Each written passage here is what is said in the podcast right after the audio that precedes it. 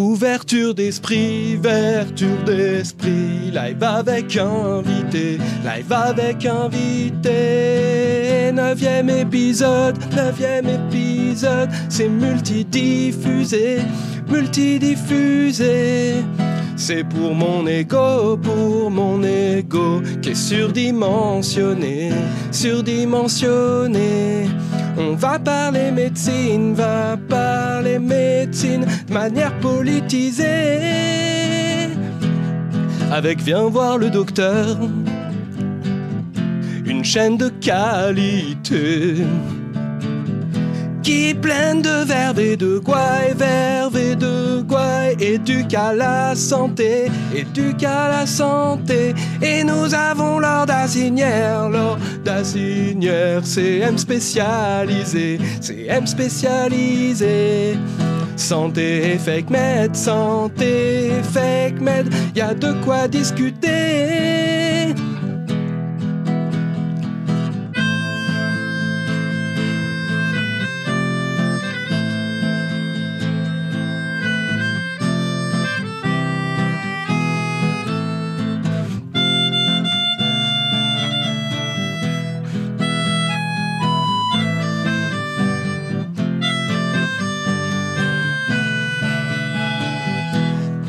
Les idées des médecins, idées des médecins, la politique de santé, la politique de santé, vaccin obligatoire, vaccin obligatoire, chakra magnétisé, chakra magnétisé.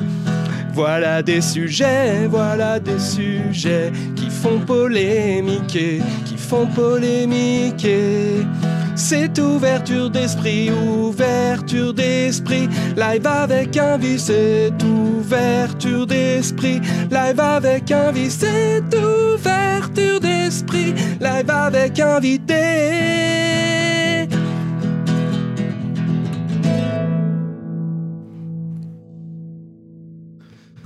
Bonjour, bonsoir hein, plutôt.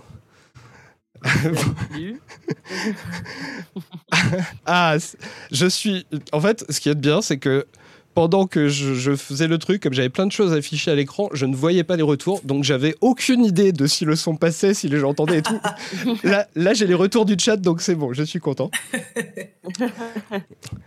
Alors- retour technique. Alors effectivement, il n'y avait pas que, que la guitare, euh, et c'était ça la surprise dont, dont je vous parlais l'autre fois. Euh, et en fait, du coup, euh, la façon dont j'ai pu faire le, le, le mélodique en même temps, c'est que j'ai enregistré la guitare euh, avant, et du coup, le- le- l'effet secondaire un peu idiot, c'est que, c'est que les invités n'ont pas entendu la guitare. Donc imaginez dans, leur, dans leurs oreilles ce que ça donnait. C'était intense, c'était très intense. Alors, donc, bonsoir tout le monde.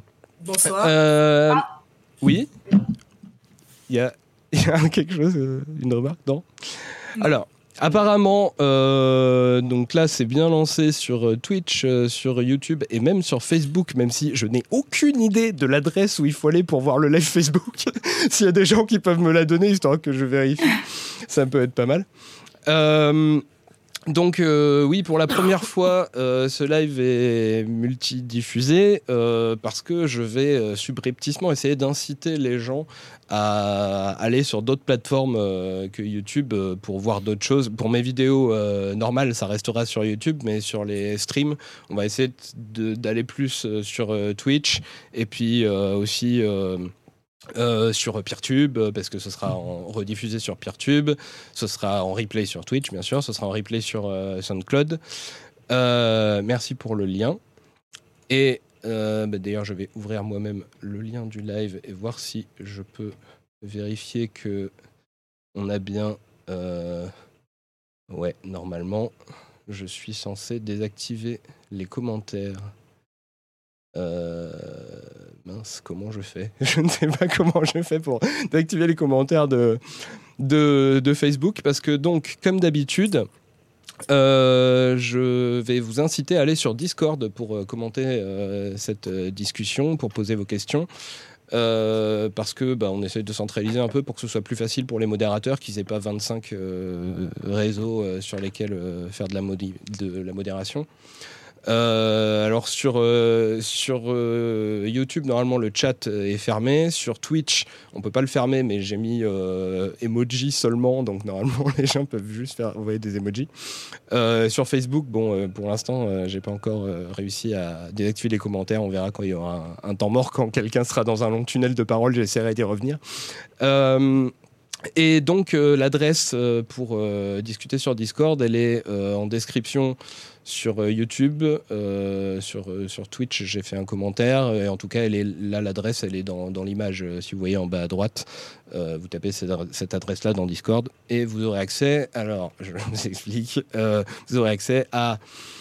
par défaut, si vous n'êtes pas membre, vous pourrez discuter directement dans chat non membre live YouTube. Il euh, y a le petit démon qui va vous accueillir avec un message pour vous expliquer comment faire pour demander à être membre, mais embêtez pas les radiateurs avec ça maintenant, on verra ça plus tard. Euh, là pour l'instant on est concentré sur le live. Euh, et il y a aussi un chat réservé aux membres, chat donc qui est chat membre live YouTube. voilà. Donc tout ça se passe sur Discord normalement. Euh, même si, bon, là, c'est cool de voir que ça marche avec tous les réseaux, mais euh, bon, normalement, vous n'étiez pas censé pouvoir discuter sur les autres, sur les autres réseaux. Bon, allez, on se concentre donc euh, aujourd'hui. C'est un live médecine et politique. c'est le neuvième ouverture d'esprit. et j'ai donc trois invités. Alors, donc, il y a deux personnes de la chaîne Viens voir le docteur. donc, c'est Elisa et Marielle. Euh, voilà, donc bah, je peux peut-être euh, peut-être que vous pouvez vous développer ce que ce que c'est que votre chaîne, ce que vous faites, qui vous êtes, euh, voilà. Ouais. Ok, Marielle, tu veux à toi l'honneur? Non, bah comme tu veux. vas-y, vas-y. T'es chaude. sur la chaîne, effectivement, on est trois. Donc, il y a Pierrine qui est pas là, mais qui est médecin de santé publique comme moi. Et puis Elisa, elle se présentera. Donc moi, je suis médecin de santé publique, plutôt orienté épidémiologie, recherche. Et je vois surtout sur les thématiques de santé mentale, au CHU de Lille. D'accord. Et voilà. Oui, enfin, vas-y, Elisa, tu peux dire ce que tu veux, mais peut-être après développer sur la chaîne, le projet de la chaîne elle-même. Ouais, ouais, ouais, bien sûr. Et du site, peut-être. Je ne sais pas si vous différenciez les deux. ok. Bah moi, moi, je vais, moi, je vais me présenter euh, d'abord. Du coup, moi, je suis donc Elisa, je fais partie de l'équipe, euh, effectivement. Euh, moi, je n'ai pas fait médecine, hein, j'ai un parcours plutôt Sciences Po, philo, politique, tout ça. Et puis après mes études, j'ai fait un master d'économie aussi, je suis partie dans la santé. Donc voilà, je suis de Lille aussi, et, et on a lancé la chaîne il y a ça deux ans, Marielle? Deux ans? Ouais, trois ans, je pense. Ouais, deux, trois ans. Euh, et donc voilà, c'est principalement une chaîne YouTube, mais bon, Gérard Docteur, c'est un projet un petit peu plus large. Euh, c'est une chaîne de santé publique. Euh, enfin, vas-y, Marielle, présente le truc. Ouais, bah en fait, à la, base, c'était surtout pour développer la réflexion sur la santé en général. du coup, ça s'est un peu élargi en fonction de ce qu'on a envie de faire. Donc, ça peut être histoire de la médecine ou réflexion sur des sujets d'actu ou politique de santé. Mmh. Donc on traite un peu ce qu'on a envie de traiter en fonction de notre humeur, mais ouais, c'est, on va dire que c'est un projet de réflexion en santé. Ouais, voilà. D'accord. Et donc notre troisième invité, c'est Laure Dazinière, qui est donc entre autres community manager pour le, la tribune No Fake Med. qui est bah, spécialisée santé plus généralement, mais en même temps, Peut-être que je te laisse te présenter plus. Alors, euh, je suis pas spécialement community manager pour euh, le collectif ECMED. Ah, déjà, je disais conneries alors. je fais, disons que je fais depuis la, euh, depuis novembre, euh, je fais partie du du, conseil d'administration du collectif et je, m'occupe euh, spécifiquement de ce qui est euh, communication. Euh, je suis la seule non soignante dans le, au, sein du, du conseil d'administration. dans la vie, je suis un peu, je fais pas mal de trucs. je bosse dans la com spécialisée santé et comme pigiste spécialisée santé également. D'accord. Alors, je précise qu'on aurait pu avoir une autre personne du collectif Men, mais qui n'a finalement pas, pas, pu venir. voilà. Donc, tu, tu, seras là pour, pour représenter et on salue donc, cette personne qui n'a pas pu venir. voilà. Euh, et donc, euh, bah, ce soir, donc, on va parler de plein de sujets. On va essayer d'avoir le temps de parler de tout ça. Et puis, si on n'a pas le temps, c'est pas grave. L'important, c'est plutôt de, voir où nous mène la discussion. Et s'il y a des discussions intéressantes, elles pourront déborder. Et euh, au pire, si on n'aborde pas tout, bah, peut-être qu'on fera un numéro 2 un jour. je sais pas, comme vous voulez. Et donc, on va commencer avec la question euh, traditionnelle de, de, de ces euh, ouvertures d'esprit, euh, qui est une question pas très traditionnelle pour les gens habituels, ils n'ont pas trop l'habitude, qui est c'est quoi l'orientation politique du corps médical? Alors le corps médical, c'est très large, donc je, sais que ça va être des réponses très différentes sur les trucs, mais je peux dire déjà le cliché général. On a quand même dans l'idée globalement, les médecins, ils sont plutôt de droite et les, et les infirmières plutôt de gauche. Non, je sais pas, dans l'idée, est-ce qu'il y a de ça ou est-ce que c'est complètement un cliché Est-ce que c'est. Voilà. Non, alors pour les infirmières, je t'avoue que je sais moins. Par contre, pour les médecins, oui, complètement. C'est une corpo qui est euh, globalement à droite. Ça, il n'y a pas trop de secret là-dessus. Après, évidemment, tu as des distinctions qui se font en fonction de pas mal de choses, en fonction du sexe. Les femmes sont plus à gauche que les hommes, en fonction de la spécialité, évidemment. Plus c'est des spécialités à haut revenu et plus c'est à droite.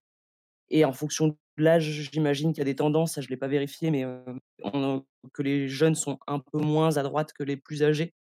Et puis après, tu as évidemment ceux qui exercent en hospitalier, les libéraux qui ne sont pas les mêmes, et des libéraux qui sont plus à droite. Mais bon, ça, c'est c'est pas un scoop, il me semble, sur l'orientation politique des médecins, elle est assez claire. D'accord. Oui, après, euh, si je peux me permettre, euh, les médecins sont-ils de gauche ou de droite aujourd'hui Pour moi, enfin, ça n'a finalement pas beaucoup de sens, je pense, de réfléchir en ces termes, parce qu'effectivement, comme vous l'avez dit, le corps médical n'est pas un ensemble homogène. Euh, en revanche, en tant que, on va dire, champ disciplinaire, la médecine aujourd'hui, elle rejoint le mouvement politique général, hein, à savoir qu'elle est prise dans une logique néolibérale. Hein. Donc, elle est de droite, certains diront. mais euh, on est dans un tournant assez significatif hein, depuis les années 2000 avec la crise du service public de santé, etc. Donc euh, on peut plus vraiment réfléchir en termes de droite et de gauche, en tout cas en termes de stratégie politique. Euh, qu'est-ce que la médecine française cherche surtout à faire aujourd'hui bah, À conquérir le marché de l'économie de la santé. Donc très clairement à tenir un leadership. Donc j'ai envie de dire le, le, grand parti politique de la médecine aujourd'hui, c'est l'innovation. C'est où est-ce qu'on se positionne par rapport à la Chine sur la question de l'innovation C'est ça l'enjeu, en tout cas, pour nos gouvernants. D'accord. Euh, Laure, tu as un avis sur la question euh, Je vais dire, mon avis est complètement biaisé parce que je vais me baser sur les médecins que je connais. Et, du coup, j'ai un gros biais de, sur les, les chiffres. Et donc, c'est absolument pas. Euh, j'aurais pas une analyse euh, comme pourront la, faire euh, Marielle ou Elisa. Euh, moi, je vois plutôt des gens de gauche.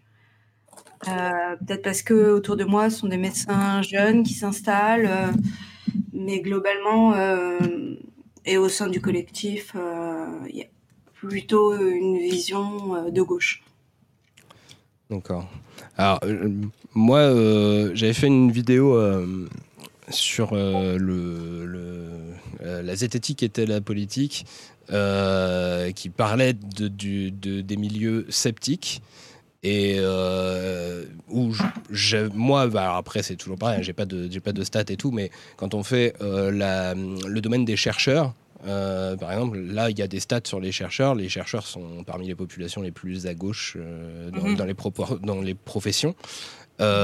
Et chez les sceptiques pas forcément ceux qui sont médiatisés, qui sont euh, à la télé ou qui sont sur, qui s'affichent sur les réseaux et tout, mais euh, en tout cas dans les associations, il y a quand même un fort tropisme euh, de gauche. Et pour ce qui est de la tribune No Fake Med, faut voir que dedans, moi, ce que, ce que je vois qui est comme personnes qui ont participé à la tribune, c'était des gens que je connaissais dans les milieux sceptiques, euh, et qui évidemment s'intéresse aux, questions de santé.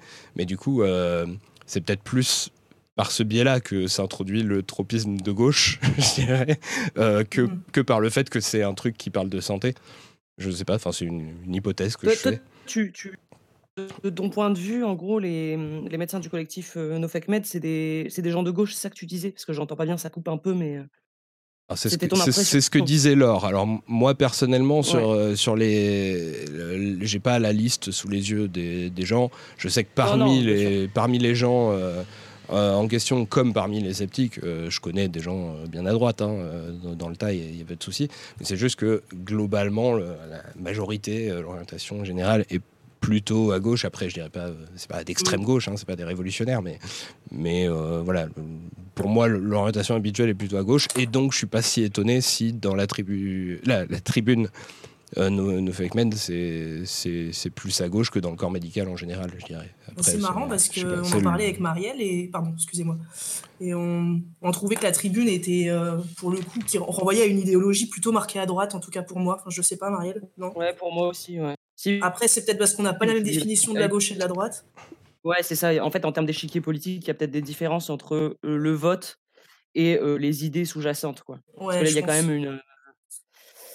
Bon, elle est publiée dans le Figaro quand même, donc on n'est pas. Non, non, il y a quand même... pas à l'humanité là.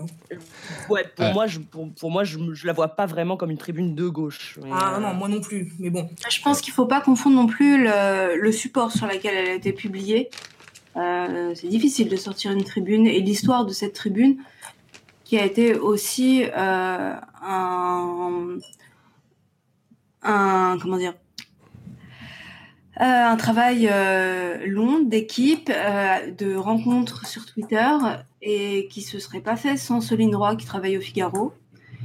Et tous les journalistes du Figaro ne sont pas de droite non, mais il n'y a pas une volonté de s'inscrire dans une tribune de dans un média de droite. Après, c'est pas euh, forcément sur le support, hein, c'est plutôt les, les, principes, enfin c'est plutôt les valeurs. Ouais, je, je, parlais du. Je suis curieuse de t'entendre sur les valeurs, mais en tout cas pour le support, euh, effectivement, euh, pour le coup, oui, ça, ça, résume pas, mais c'est un indicateur qu'un journal euh, affiché, enfin, affiché, en tout cas à droite, soutienne une tribune. C'est sûrement qu'il y a des valeurs qui lui correspondent et, que le Alors, le, le, les, médias de, de, gauche, si tu veux, euh, globalement, euh, je sais même plus ce qu'est de gauche, remarque, mais. Euh, non, non, c'est oui, effectivement, c'est une question qui peut être. Oui, qu'est-ce qu'un média de gauche on peut voilà, Mais mettons le, le, truc lambda de gauche, Libé, ils n'ont pas une posture euh, très euh, pro evidence based quoi. Donc ça aurait semblé ça m'aurait semblé pas logique. Mais de toute façon ça s'est pas fait comme ça. Mhm. alors euh, juste donc bon là du coup par le biais du fait que j'ai posé la question à Laure et qu'elle n'a pu répondre que par rapport à ce qu'elle connaît de la tribune No Fake on est passé sur No Fake direct, mais c'était pas forcément tout, de suite. On, va développer plus euh, plus tard euh, sur No Fake euh, mais ceci dit, il y a un truc qui est soulevé un peu là, c'est une autre question que je voulais poser, qui est est-ce que pour vous l'orientation politique influe sur euh, la façon dont on conçoit la médecine et les pratiques médicales Et qu'est-ce que, qu'est-ce que vous voyez comme différence euh, d'approche bah, Bien sûr, la médecine, elle est, bien sûr, la médecine, elle est évidemment politique, elle est intrinsèquement politique. à partir du moment où elle, elle est normative, qu'elle ne concerne pas uniquement l'individu, mais qu'elle engage un collectif et qu'elle définit un ensemble de pratiques sociales, évidemment, elle est, elle est politique. Euh, c'est dans sa définition même, elle relève de l'organisation politique d'une société. Donc ça, pour le coup, pour moi, il y a pas d'équivoque là-dessus. Mais du coup, c'est est-ce qu'on pourrait définir une genre une médecine de droite, une médecine de gauche euh, Comment ça se définirait euh? Euh, Je ne sais pas comment tu. En tout cas, c'est un truc que tu vois quand même dans les pratiques. Par exemple, après des trucs basiques ou clichés, mais le recours à l'IVG, tu vas avoir évidemment des comportements de praticiens qui sont complètement différents en fonction de leur orientation politique. Donc, comment la définir au sens large, c'est compliqué, mais par contre, dans les, dans les actions vraiment de soins, c'est quelque mmh. chose que tu retrouves très facilement dans la prise en charge des personnes intersexes. D'ailleurs, ça pose la question aussi de la prise en charge de ces personnes-là dans le corps médical. Évidemment qu'il va y avoir un comportement qui va être très différent d'un praticien à un autre. ou les parcours trans ou Mmh. C'est des, des, sujets qui sont évidemment impactés par la par l'orientation politique. Alors la grippe beaucoup moins hein, évidemment, mais par contre sur tous ces sujets qui, qui, font appel à une définition de normes, oui, il va y avoir des, des comportements qui vont évidemment modifier la prise en charge. Et puis sur la conception démocratique aussi de la médecine, euh, c'est assez compliqué, même ne serait-ce que les, les, les réformes d'obligations de, vaccinales, etc. Ça, ça, pose des enjeux politiques assez clivants, quoi. La pratique de la médecine en elle-même, finalement, si tu veux, parce qu'il y a aussi euh, une pratique euh, qui, est purement, qui serait purement néolibérale, à vouloir faire un max de, de patients clients par jour et euh, sans, sans un, idéal de service. Je ne sais pas si je peux dire ça comme ça, mais un, un rendement, quoi. D'accord. Euh, alors moi, pour moi, il y a un truc. Alors je sais, je sais que Laure a vu euh, la vidéo que j'ai faite sur euh, la maladie et le handicap. Je ne sais pas si vous l'avez vu. Ouais. Vous. parce que pour moi, il y a des enjeux là-dedans aussi sur les, implications politiques de la façon dont on conçoit la médecine et tout. Mhm. C'est carrément dans la façon dont on définit la maladie, le handicap et tout ça, ça peut. Euh, ça, suivant la, conception du monde qu'on a, euh, ça peut se, ça, peut se définir euh, différemment. Et en particulier, un truc que je trouve intéressant, c'est que la, le, la médecine, enfin le, pardon, le, fait d'être malade, la maladie ou, la, ou le handicap, c'est comme ça intuitivement pour euh, pas mal de gens, euh, c'est considéré comme l'écart par rapport à une norme. Bien sûr. Et, euh, et du coup, bah, la question c'est qui définit la norme en fait? Et mmh. il y a plusieurs façons de, voir la, la, norme. Ça peut être pour des gens qui ont une vision du monde essentialiste et tout, ça peut être, voilà, ils ont une idée très précise, préconçue de ce qu'est un être humain normal tel qu'il doit fonctionner normalement. Et tout ce qui s'écarte, c'est des gens malades ce qui donne l'idée que c'est les, bah, du coup les, des spécialistes, des médecins et tout ça qui sont capables de dire qui est malade ou pas parce que eux ils savent ce qu'est le fonctionnement normal d'un être humain et puis ce qui est pas normal quoi. Alors que euh, on peut aussi considérer, c'est mon cas, que euh, c'est le principe même de dire écart par rapport à une norme n'est pas forcément en soi un problème du moment que la norme c'est le patient qui la définit, c'est-à-dire que c'est lui qui définit ce qu'il voudrait être en capacité de faire et donc dans quel cas il n'y arrive pas et donc il se considère comme, euh, comme euh, malade. Euh, je ne sais pas si du coup vous adhérez à cette distinction. Est-ce que ouais, moi je suis. vas-y, vas-y. Non, vas-y, Marie, vas-y, vas-y. moi, je suis assez d'accord avec ça. Ouais. En fait, effectivement, dans, le, dans la notion de maladie, tu as bien effectivement, tu as le dysfonctionnement de l'organe, bon là, ok. Tu as le ressenti du patient, et puis après, tu as aussi le, un ressenti de société, on va dire. Et effectivement, il y a des cas qui posent aucun problème. toujours pareil, hein, la grippe, tu vas jamais avoir de, de divergence d'opinion. Par contre, il y a eu beaucoup d'autres problèmes où, où là, la norme était beaucoup plus floue et elle était potentiellement par le corps médical. Donc ça peut être le cas pour, ça a pu être le cas pour l'homosexualité, mais ça a effectivement encore le cas pour les personnes intersexes, par exemple, où là il y a une grosse euh, contradiction, divergence d'opinion entre les personnes qui sont directement concernées.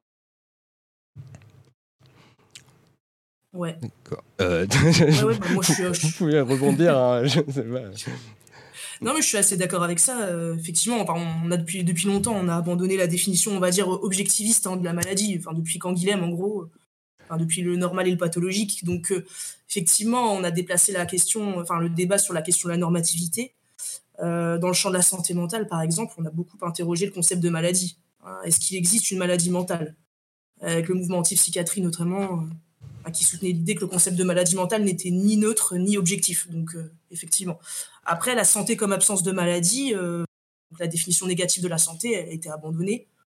mais même la définition de la santé de l'OMS, là, depuis 1945, là, qui définit la santé à partir de la notion de bien-être, bah, elle reste encore ambiguë. Hein. Qu'est-ce que le bien-être Selon quelles normes? Donc oui, je suis, assez d'accord avec ça. Alors, moi, c'est une... Euh, quand, quand tu dis euh, c'est, c'est une... Euh, comment dire Une une des définitions qu'on a abandonnée, la définition normative. Mhm. Moi, je constate par exemple que quand je fais cette vidéo, il y a un certain nombre de gens qui sont pas d'accord et qui sont qui, oui, non, pas, je pense que c'est pas ce que Elisa a voulu dire. C'est pas qu'on avait abandonné la notion de normative, puisque de toute façon, euh, la maladie, elle est définie effectivement à partir de la norme encore aujourd'hui. C'est juste par rapport à l'absence de. La définition objectiviste plutôt. Au contraire. Et donc, du coup, effectivement, euh, la. Ah, mais il y a des gens qui la. Il y a des gens qui la, défendent toujours, j'ai l'impression, des gens de la définition objectiviste. Euh. Alors, je sais pas à quel point ils ont dans le corps médical, dans la recherche en médecine, ce genre de choses, mais bah, quelqu'un qui définirait la santé comme absence de maladie, euh, j'attends de voir aussi les arguments. Effectivement, euh, ça me paraît assez limité. Mais après, ça pose aussi beaucoup de questions de définir la santé comme, euh, comme un état de complet bien-être. Enfin, c'est. Et en fait, ouais, là, tu en reviens à la notion de norme, c'est toujours pareil. Ouais. Il y, a un vrai problème de cursus euh, qu'est-ce qui, est normal et qu'est-ce qui est pathologique, peu importe que, quel, est ton modèle pour te référer à la maladie. Bah voilà, c'est tout à fait ça. Parce que moi, en fait, je, je sais qu'il y a des gens qui vont carrément remettre euh, en cause, euh, pas comme qui dit, c'est juste que tu as vexé des psychanalystes.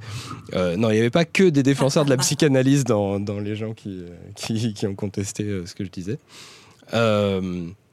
mais bah, je sais pas, genre, euh, comment, euh, Primum non nocere, il fait partie de euh, la tribune, il me semble d'ailleurs, alors. ouais, ouais. bah, lui, il a pas aimé du tout ma vidéo, par exemple. Alors, je sais pas. alors, c'était pas très. J'ai pas eu vraiment tout le détail des arguments parce qu'il m'a dit qu'il m'enverrait un, un, MP, il l'a pas fait. Mais du coup, je sais pas exactement ce qu'il a pas aimé. Je sais qu'il a pas aimé. Euh, après, je sais qu'il y a d'autres gens qui ont, aimé. Hein. Euh, voilà, bon, Laure, tu m'avais dit que t'aimais bien. Il y avait Florian Goutière qui a, beaucoup aimé ma vidéo et tout. Euh, donc, à partir du moment où la vidéo vraiment parlait pas grand chose d'autre que de la définition, à part bon, tous les trucs sur la psychanalyse, mais où là, je pense pas que ce soit ça qui pose problème à, à prix même nos serrés. Euh, bah, c'est a priori vraiment sur la question de la définition qu'il y avait des, débats qui restaient. Je pense, un des trucs euh, sur lequel j'ai des débats avec des gens, euh, bah, par exemple, moi, je suis autiste et j'ai des, des débats avec certains autistes qui acceptent pas du tout l'idée de dire que l'autisme est un handicap euh, ou une maladie. Et je comprends complètement le fait de se dire que la définition traditionnelle de maladie, de handicap et tout ça étant euh, basée sur la norme, sur de l'essentialisme et tout, euh, ça pose problème parce que du coup ça rend péjoratif le terme et voilà, ça pose un, problème de, dire ça. Mais du coup, moi, ce que je propose comme, comme interprétation des, termes, comme définition, euh, dans ma vidéo, c'est en fait finalement une position un peu intermédiaire. C'est pas d'abandonner complètement le concept de maladie ou, de handicap, euh, ni même vraiment le concept de norme, mais juste de considérer que le concept de, norme est moins euh, pose moins de problèmes si c'est le patient qui, qui, le définit, si c'est le patient qui sait ce qui est la norme de ce qu'il voudrait lui pouvoir faire, voilà. Et, mais pour moi, cette définition, du coup, elle va loin parce que quand tu disais, euh, Marielle, qu'il y a des trucs sur, sur lesquels il n'y a pas de débat, bah pour moi, par exemple, quelqu'un qui aurait, euh, je sais pas, un cancer généralisé, mais qui le vivrait bien, il n'est pas malade pour moi. Puisque pour moi, ça, le, ce bah, qui définit la norme, c'est la norme de, souffrance. C'est le fait, que la personne souffre de quelque chose. Quoi. Ouais. Mais après, tu as quand même plusieurs définition de la maladie. Après, un dysfonctionnement d'organes repéré, bon, bah, c'est, tu vois, c'est la maladie au sens vraiment euh, biomédical du terme, ouais, organique. Et après, évidemment, tu as d'autres notions dans la définition de maladie. En fait, c'est pas une seule définition. Donc, tu as euh, le, trouble identifié sur le plan biologique. Donc, OK, tu es malade sur le plan biologique. Après, peut-être qu'effectivement, dans ton ressenti, tu n'es pas malade. mais c'est juste une autre part de la définition. Pour moi, ce sont des définitions qui sont complémentaires. Mais effectivement, il y a sans doute, et ça c'est un truc que, je reconnais aussi, c'est sans doute le ressenti du patient qui prime, bien évidemment, sur le dans son interprétation de la maladie. Mais pour moi, ce sont juste des niveaux, en fait. Je vois, ça s'oppose pas forcément. Je sais qu'un un, truc qui pourrait euh, peut-être euh, expliquer certaines euh, réticences dans des milieux sceptiques que je fréquente pas mal, avec cette, cette façon de voir, c'est c'est le fait que si tu dis que, que c'est le patient qui définit s'il est, s'il est malade ou pas, moi, vraiment, je suis très radical là-dessus. Hein. Moi, je ne suis pas du tout d'accord, même pour dire qu'il y a une partie objective. Genre, euh, si tu prends un, organe, quand tu parles de dysfonctionnement d'un organe, pour moi, ça suppose d'avoir une idée de ce qu'est le fonctionnement normal d'un organe. Ah, mais, mais complètement. Ce qui veut dire avec que que on, attribue un but à l'organe. Or, pour moi, la biologie n'a pas de but, en fait. Donc, euh, du coup. Euh, Ouais, mais c'est bien là-dessus, par exemple, que vous vous appuyez pour dire si un traitement est efficace ou non. Et ça, les zététiciens, ils adorent ça, de dire si ça marche ou si ça marche pas. Et donc là, vous vous reposez bien sur un mécanisme biologique sous-jacent. Après qu'ils définissent en soi une norme ou pas, ça, je peux comprendre évidemment qu'il y a un curseur, et d'ailleurs, il est à discuter. Mais il y a bien un fonctionnement biologique sous-jacent sur lequel on s'appuie. Et après que ce soit un élément pour argumenter face à un patient ou pas, ça c'est encore autre chose. Mais par contre, que ça puisse être un élément de réflexion pour développer des traitements, ça oui. Donc tu as bien as bien un curseur de fonctionnement. Après, où tu mets le curseur, c'est différent. Mais tu as, bien un, bien un curseur que tu mets quelque part, ne serait-ce que pour évaluer les traitements ou pour, voilà, pour évaluer s'il y a un mieux, si, si le, patient va mieux. Donc lui aussi, il met un curseur et qui peut être aussi propre au, purement bio, enfin, qui peut être purement biologique. Moi, ça ne me choque mmh. pas qu'il y ait une définition biologique. Par contre, je, que ce soit le seul élément retenu, ça, ça, ça me choque mais et, que ce soit et que, et que, la norme ne soit jamais questionnée même au niveau biologique évidemment que ça c'est gênant mais mais par contre qu'il y a un support biologique ça ne me choque pas dans la partie de la définition après pour, pour moi c'est pas nécessaire d'avoir une notion de norme de ce qu'est le fonctionnement d'un normal normal d'un organe pour développer des, des, traitements en fait il suffit de constater qu'il y a plein de gens qui sont pas euh, à l'aise, qui souffrent, qui se, qui se plaignent de certains fonctionnements de leurs organes pour avoir envie de développer des, des, des, bah, des, des, des, médecines, des, des, traitements qui vont euh, permettre de faire fonctionner leurs organes tels que les patients aimeraient bien qu'ils fonctionnent. Ce qui, pour moi, du coup, il y a, n'y a pas besoin en fait d'avoir une notion de, de norme objective. Euh, tu peux te baser juste bah, sur le. Sur le ressenti, c'est compliqué. Hein. Si tu n'as pas de support biologique pour réfléchir à comment va, va agir ton traitement, ouais, c'est un peu L'évaluation des traitements, c'est compliqué. Ouais. Moi, je suis un peu sur la même ligne que Marielle pour le coup. Je pense que c'est une définition euh, multidimensionnelle. Et en fait, tu as juste un support euh, sous-jacent qui te permet de réfléchir à comment euh, guérir l'événement. Mais si, évidemment. Donc, il y a bien quelque chose d'objectivable en sous-jacent. Mais encore une fois, je te dis, c'est pour moi, c'est pas un truc qu'il faut retenir de façon critique dans l'échange avec le patient. Mais par contre, c'est en fait, vraiment quelque chose qui te permet de réfléchir au. Vas-y. Pour moi, ce qu'il y a d'objectif, c'est euh, de voir euh, si on fait ça, ça a tel effet biologique sur tel organe et ça va le pousser à, se comporter différemment. Voilà. et, et, et, après, euh, là où il y a une norme possible ou pas, euh, où on peut se baser sur juste l'avis du patient euh, ou, sur une norme objective, enfin se prétendant objective et tout, c'est sûr quel est le, fonctionnement souhaitable? Mais ça n'empêche pas de. Même si, même si tu considères que, la seule personne qui a le droit de définir quel est le fonctionnement qu'elle souhaite pour, pour ses organes, c'est le, le patient. Ça n'empêche pas d'étudier biologiquement justement comment faire pour que ces organes fonctionnent tels que la personne voudrait qu'elles fonctionnent. Après, je, je, vais pas mentir, je sais bien que la plupart des gens ont une idée assez similaire de euh, comment ils voudraient que leur, euh, leur foie fonctionne, par exemple. je, pense effectivement qu'il y, y, a peu de gens qui ont très envie que, euh, qui, trouvent très cool d'avoir une cirrhose, par exemple. Mais s'il y a des gens qui trouvaient très cool, très cool d'avoir une cirrhose, moi je chercherais pas à les soigner, par exemple. Non, mais du coup, c'est pas pareil. C'est, il y a des, je, par exemple, sur, si tu dois, je sais, sur des patients qui sont atteints de, je sais pas moi, d'une pathologie, il faut bien que tu aies cette population homogène qui, repose sur des critères objectifs pour pouvoir évaluer ton traitement sur cette population. S'il y a des gens qui se revendiquent de cette pathologie-là alors qu'ils ne l'ont pas, ça va t'empêcher d'étudier son fonctionnement. Tu vois ce que je veux dire? C'est vraiment juste pour c'est vraiment juste un support biologique de réflexion sur, dans un système biomédical en fait qui repose là-dessus et donc on a besoin d'avoir des critères objectifs pour pouvoir comprendre le fonctionnement et comprendre l'intervention des traitements. Mais après, je te rejoins encore une fois là-dessus, c'est que le fait que certains patients aient besoin ou non d'un traitement, ça, c'est leur décision. Ça, je suis assez d'accord avec ça. Parce que tu parles du soin aussi, la relation de soin. Ça, c'est une autre dimension, on va dire. Ouais, que, voilà. que l'identification de la maladie, en fait. En fait, vous êtes, pour ça que d'accord. Hein. Ouais, je pense qu'on est assez d'accord en fait. C'est juste que la dimension multidimensionnelle, il y, a une, partie qui peut intervenir dans la, dans la recherche, dans le biologique, etc. Et une autre partie qui ne devrait sans doute pas intervenir dans le cadre de, de la prise en soin en fait. Oui, ok. Où, là, effectivement, c'est la subjectivité du patient qui prime. Et du coup, ouais, alors, euh, parce que Laure parle pas beaucoup, alors j'espère la, la, relancer avec, euh, cette remarque.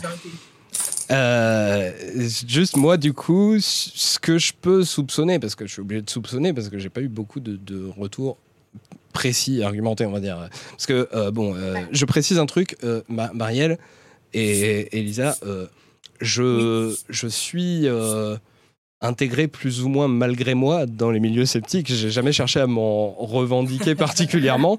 Il se trouve que j'ai une. Nous, on est, rejeté, euh, nous on, est intégré, on est intégré à aucun milieu, nous. Tu peux y aller.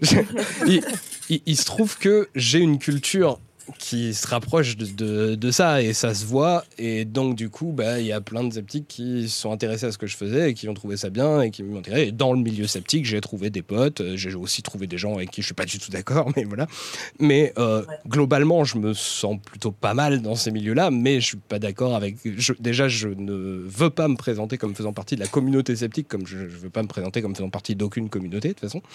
Et, euh, et il y a plein de gens que j'ai pas envie de fréquenter dans, les milieux sceptiques, mais globalement, je me retrouve dans un certain nombre de démarches. En particulier, euh, voilà, il y, a plusieurs personnes qui, sont dans la tribune No Fake qui sont des potes, hein, donc euh, voilà. Et euh, et parmi les gens qui, chez les sceptiques, pourraient avoir des problèmes avec ma façon de, de, parler de la maladie du handicap et tout ça, donc, dont je connais pas vraiment le détail des arguments du coup, euh, malheureusement. Euh, moi, j'imagine qu'il peut y avoir un problème qui serait que quand euh, je dis que c'est le c'est le patient qui sait s'il est malade ou pas, s'il a un handicap ou pas, et, tout ça. Il y a y a l'idée, la, perte de contrôle que, peut avoir le, corps médical qui déjà galère à essayer de convaincre les, les, patients de, euh, de se tourner vers les médecines qui sont efficaces ou ce, genre de choses. Et peut-être que ça leur, fait peur de se dire euh, si, on, si on lâche trop la, prise sur c'est eux qui définissent s'ils sont malades ou pas, ça, devrait, ça pourrait aller jusqu'à c'est eux qui, qui définissent ce qu'est un traitement efficace ou pas. Or, ce n'est pas, pas ma position là-dessus. C'est-à-dire qu'il y a des gens quand même qui étudient qu'est-ce qui, qu'est-ce qui fonctionne ou pas pour obtenir ce qu'ils ont envie d'avoir comme fonctionnement de leur propre corps. Donc il y a des gens qui peuvent leur donner des avis pertinents là-dessus. Mais n'empêche que je peux comprendre que ça, peut être là-dessus, peut-être qu'il peut y avoir un truc qui coince. Je sais pas, Laure, du coup, si tu as. Alors je peux pas parler à la place euh, de, François ou, euh, ou des autres. Euh, moi, je rejoins, je rejoins pas mal Marielle sur, ce, sur ce point. Euh, et je ferais presque une... J'ai envie de faire une différence entre euh, maladie et handicap, en fait. Euh, je, par exemple, je ne peux pas considérer que quelqu'un qui vit bien le fait d'avoir des, des, troubles du spectre autistique se considère comme malade. Évidemment, la, et je peux et je pense que la question du handicap elle-même est très discutable euh, sur des sur des cas comme ça. Et, euh, et qu'on a qu'on a peut-être chacun finalement un, curseur et on rejoint aussi peut-être la question des, des normes et euh, de la médecine de gauche et droite. je pense notamment aux bah, aux personnes intersexes qui pour moi ne sont ni malades ni handicapées, mais d'autres vont trouver que c'est un handicap ou que c'est une maladie. Et euh, là, c'est beaucoup plus problématique. Complètement. Et du coup, oui, là, c'est là-dessus pour moi, effectivement, c'est à ce genre de choses que, que, je pouvais penser, même si à la fin de ma vidéo, j'oriente vers les questions de psychanalyse et tout ça. Euh, c'est plus globalement, c'est effectivement ce genre de cas que, que je pensais euh, en me disant que si, euh, si c'est à la personne de savoir si elle souffre ou pas, bah, ça résout un peu le, problème, justement. C'est-à-dire que. Après, il faut aussi identifier, du coup, la euh, bon, du coup, je, passe à, la, question suivante, puisque de toute façon, on est, sur la, voie là. C'est que euh, euh, pour moi, à partir du moment où on n'est pas satisfait d'une chose que fait notre corps ou notre, notre psychisme aussi, hein, enfin, voilà, de la façon dont, dont on fonctionne et qu'on en souffre, il faut toujours identifier le, le, fait que il y a toujours deux paramètres là-dedans. C'est euh, jamais le, son propre corps et son propre psychisme tout seul. C'est son propre corps et son propre psychisme plongé dans une certaine société qui va causer une souffrance ou pas. Et du coup, la question se pose toujours, et à mon avis, c'est une question centrale qu'on ne se pose pas forcément euh, assez, qui est quelle que soit la maladie, le handicap et tout ça, euh, il y a toujours euh, deux façons de vouloir résoudre la, souffrance en question, soit en changeant le patient, soit en changeant la société, en fait.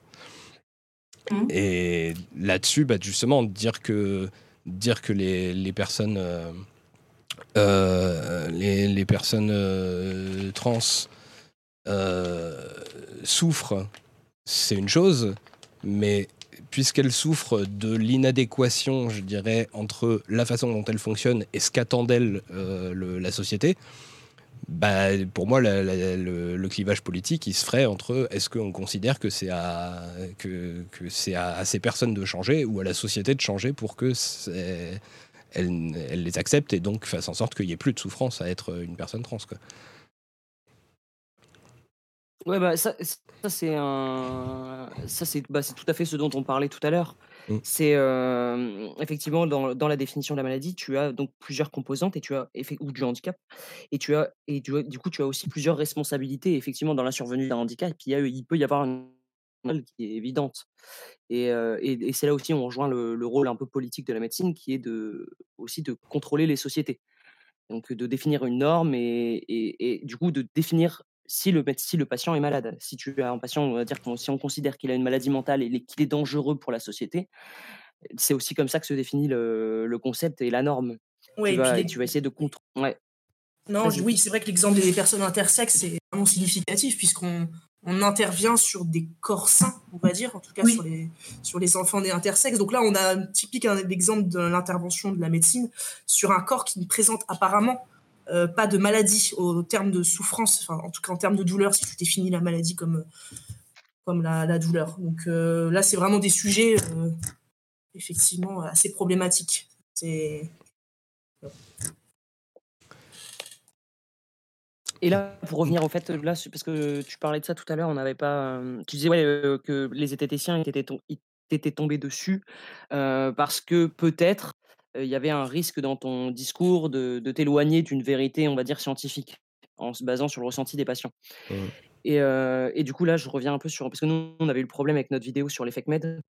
On s'était un peu fait un peu assez attaqué par les, par, bah, par les zététiciens. Et je pense et que ce collectif de zététiciens, lui, il est en quête d'une vérité basée sur des faits. Et je pense que c'est absolument incompatible avec une vision de santé, de soins en fait. Tu as une partie qui va s'appliquer dessus, effectivement, avec toute la démonstration de l'efficacité des traitements, mais tu as aussi toute une part qui est complexe et qui nous échappe dans les croyances du patient et qui sont absolument à prendre en compte pour le faire adhérer aux soins. Et même pour améliorer ce qu'on appelle un peu l'effet placebo, l'effet thérapeute. Et la prise en compte des représentations du, du patient, elles sont importantes. Et elles ne sont pas forcément coup de vérité scientifique à chaque fois. Je pense qu'on ah. s'éloigne du soin quand on veut absolument faire adhérer le patient à une vérité scientifique. Le, problème, je pense, là, c'est que si, si, on peut parler des milieux zététiques, je pense qu'il y a une très mauvaise compréhension de, de ce qu'est l'évidence-based, en fait. On, les, enfin, on pense que c'est uniquement les résultats des études et que le patient n'est pas pris en compte. Et, euh, concrètement, euh, les, praticiens. je pense à des gens qui sont à la fois praticiens et qui sont engagés dans les milieux sceptiques, vont, à la fois faire coller bah, les, résultats des études, mais aussi la prise en compte des patients. Euh, ce qu'il souhaite, euh, s'il veut être soulagé, s'il veut être guéri, s'il veut être écouté, ce qu'il attend de la prise en charge, euh, un certain nombre de critères d'évaluation sociale aussi.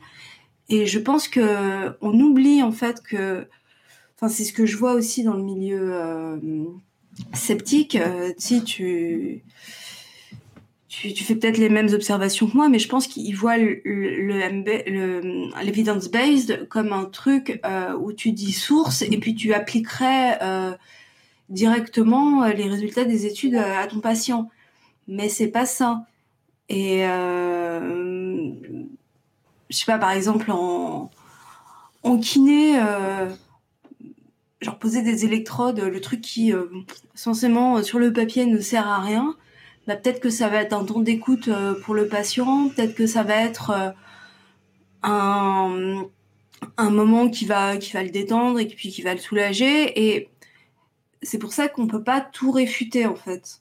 Et je, pense que et cette prise en compte globale à la fois des résultats des études et euh, du contexte et du, des, besoins, des attentes du patient est essentiel pour comprendre une espèce de triade qui serait euh, la triade de, de l'evidence-based et pas uniquement euh, les faits. Bah, moi, en fait, un truc euh, sur lequel. alors, j'ai des débats avec quelques sceptiques revendiqués que, pour moi, j'aurais plutôt tendance, même si c'est l'insulte suprême, à, considérer comme scientiste, euh, qui euh, c'est sur le fait de considérer qu'on pourrait objectiver toutes les données. Et, euh, et, en particulier, justement, je trouve que la médecine, c'est un bon exemple du contraire parce que on peut aller jusqu'au bout du bout des, recherches scientifiques qui veulent rechercher euh, les, faits les plus objectifs possibles. À un moment, on se retrouve face à des données pour lesquelles on n'a aucun autre moyen de les évaluer que de demander aux patients. Et en particulier, la douleur, ça en fait partie. Quand on voit euh, les, même voilà, des études scientifiques sur, euh, par exemple, un, un antidouleur, comment on évalue la douleur autrement qu'en, demandant au patient de l'évaluer lui-même, puisque la douleur, c'est un ressenti par définition.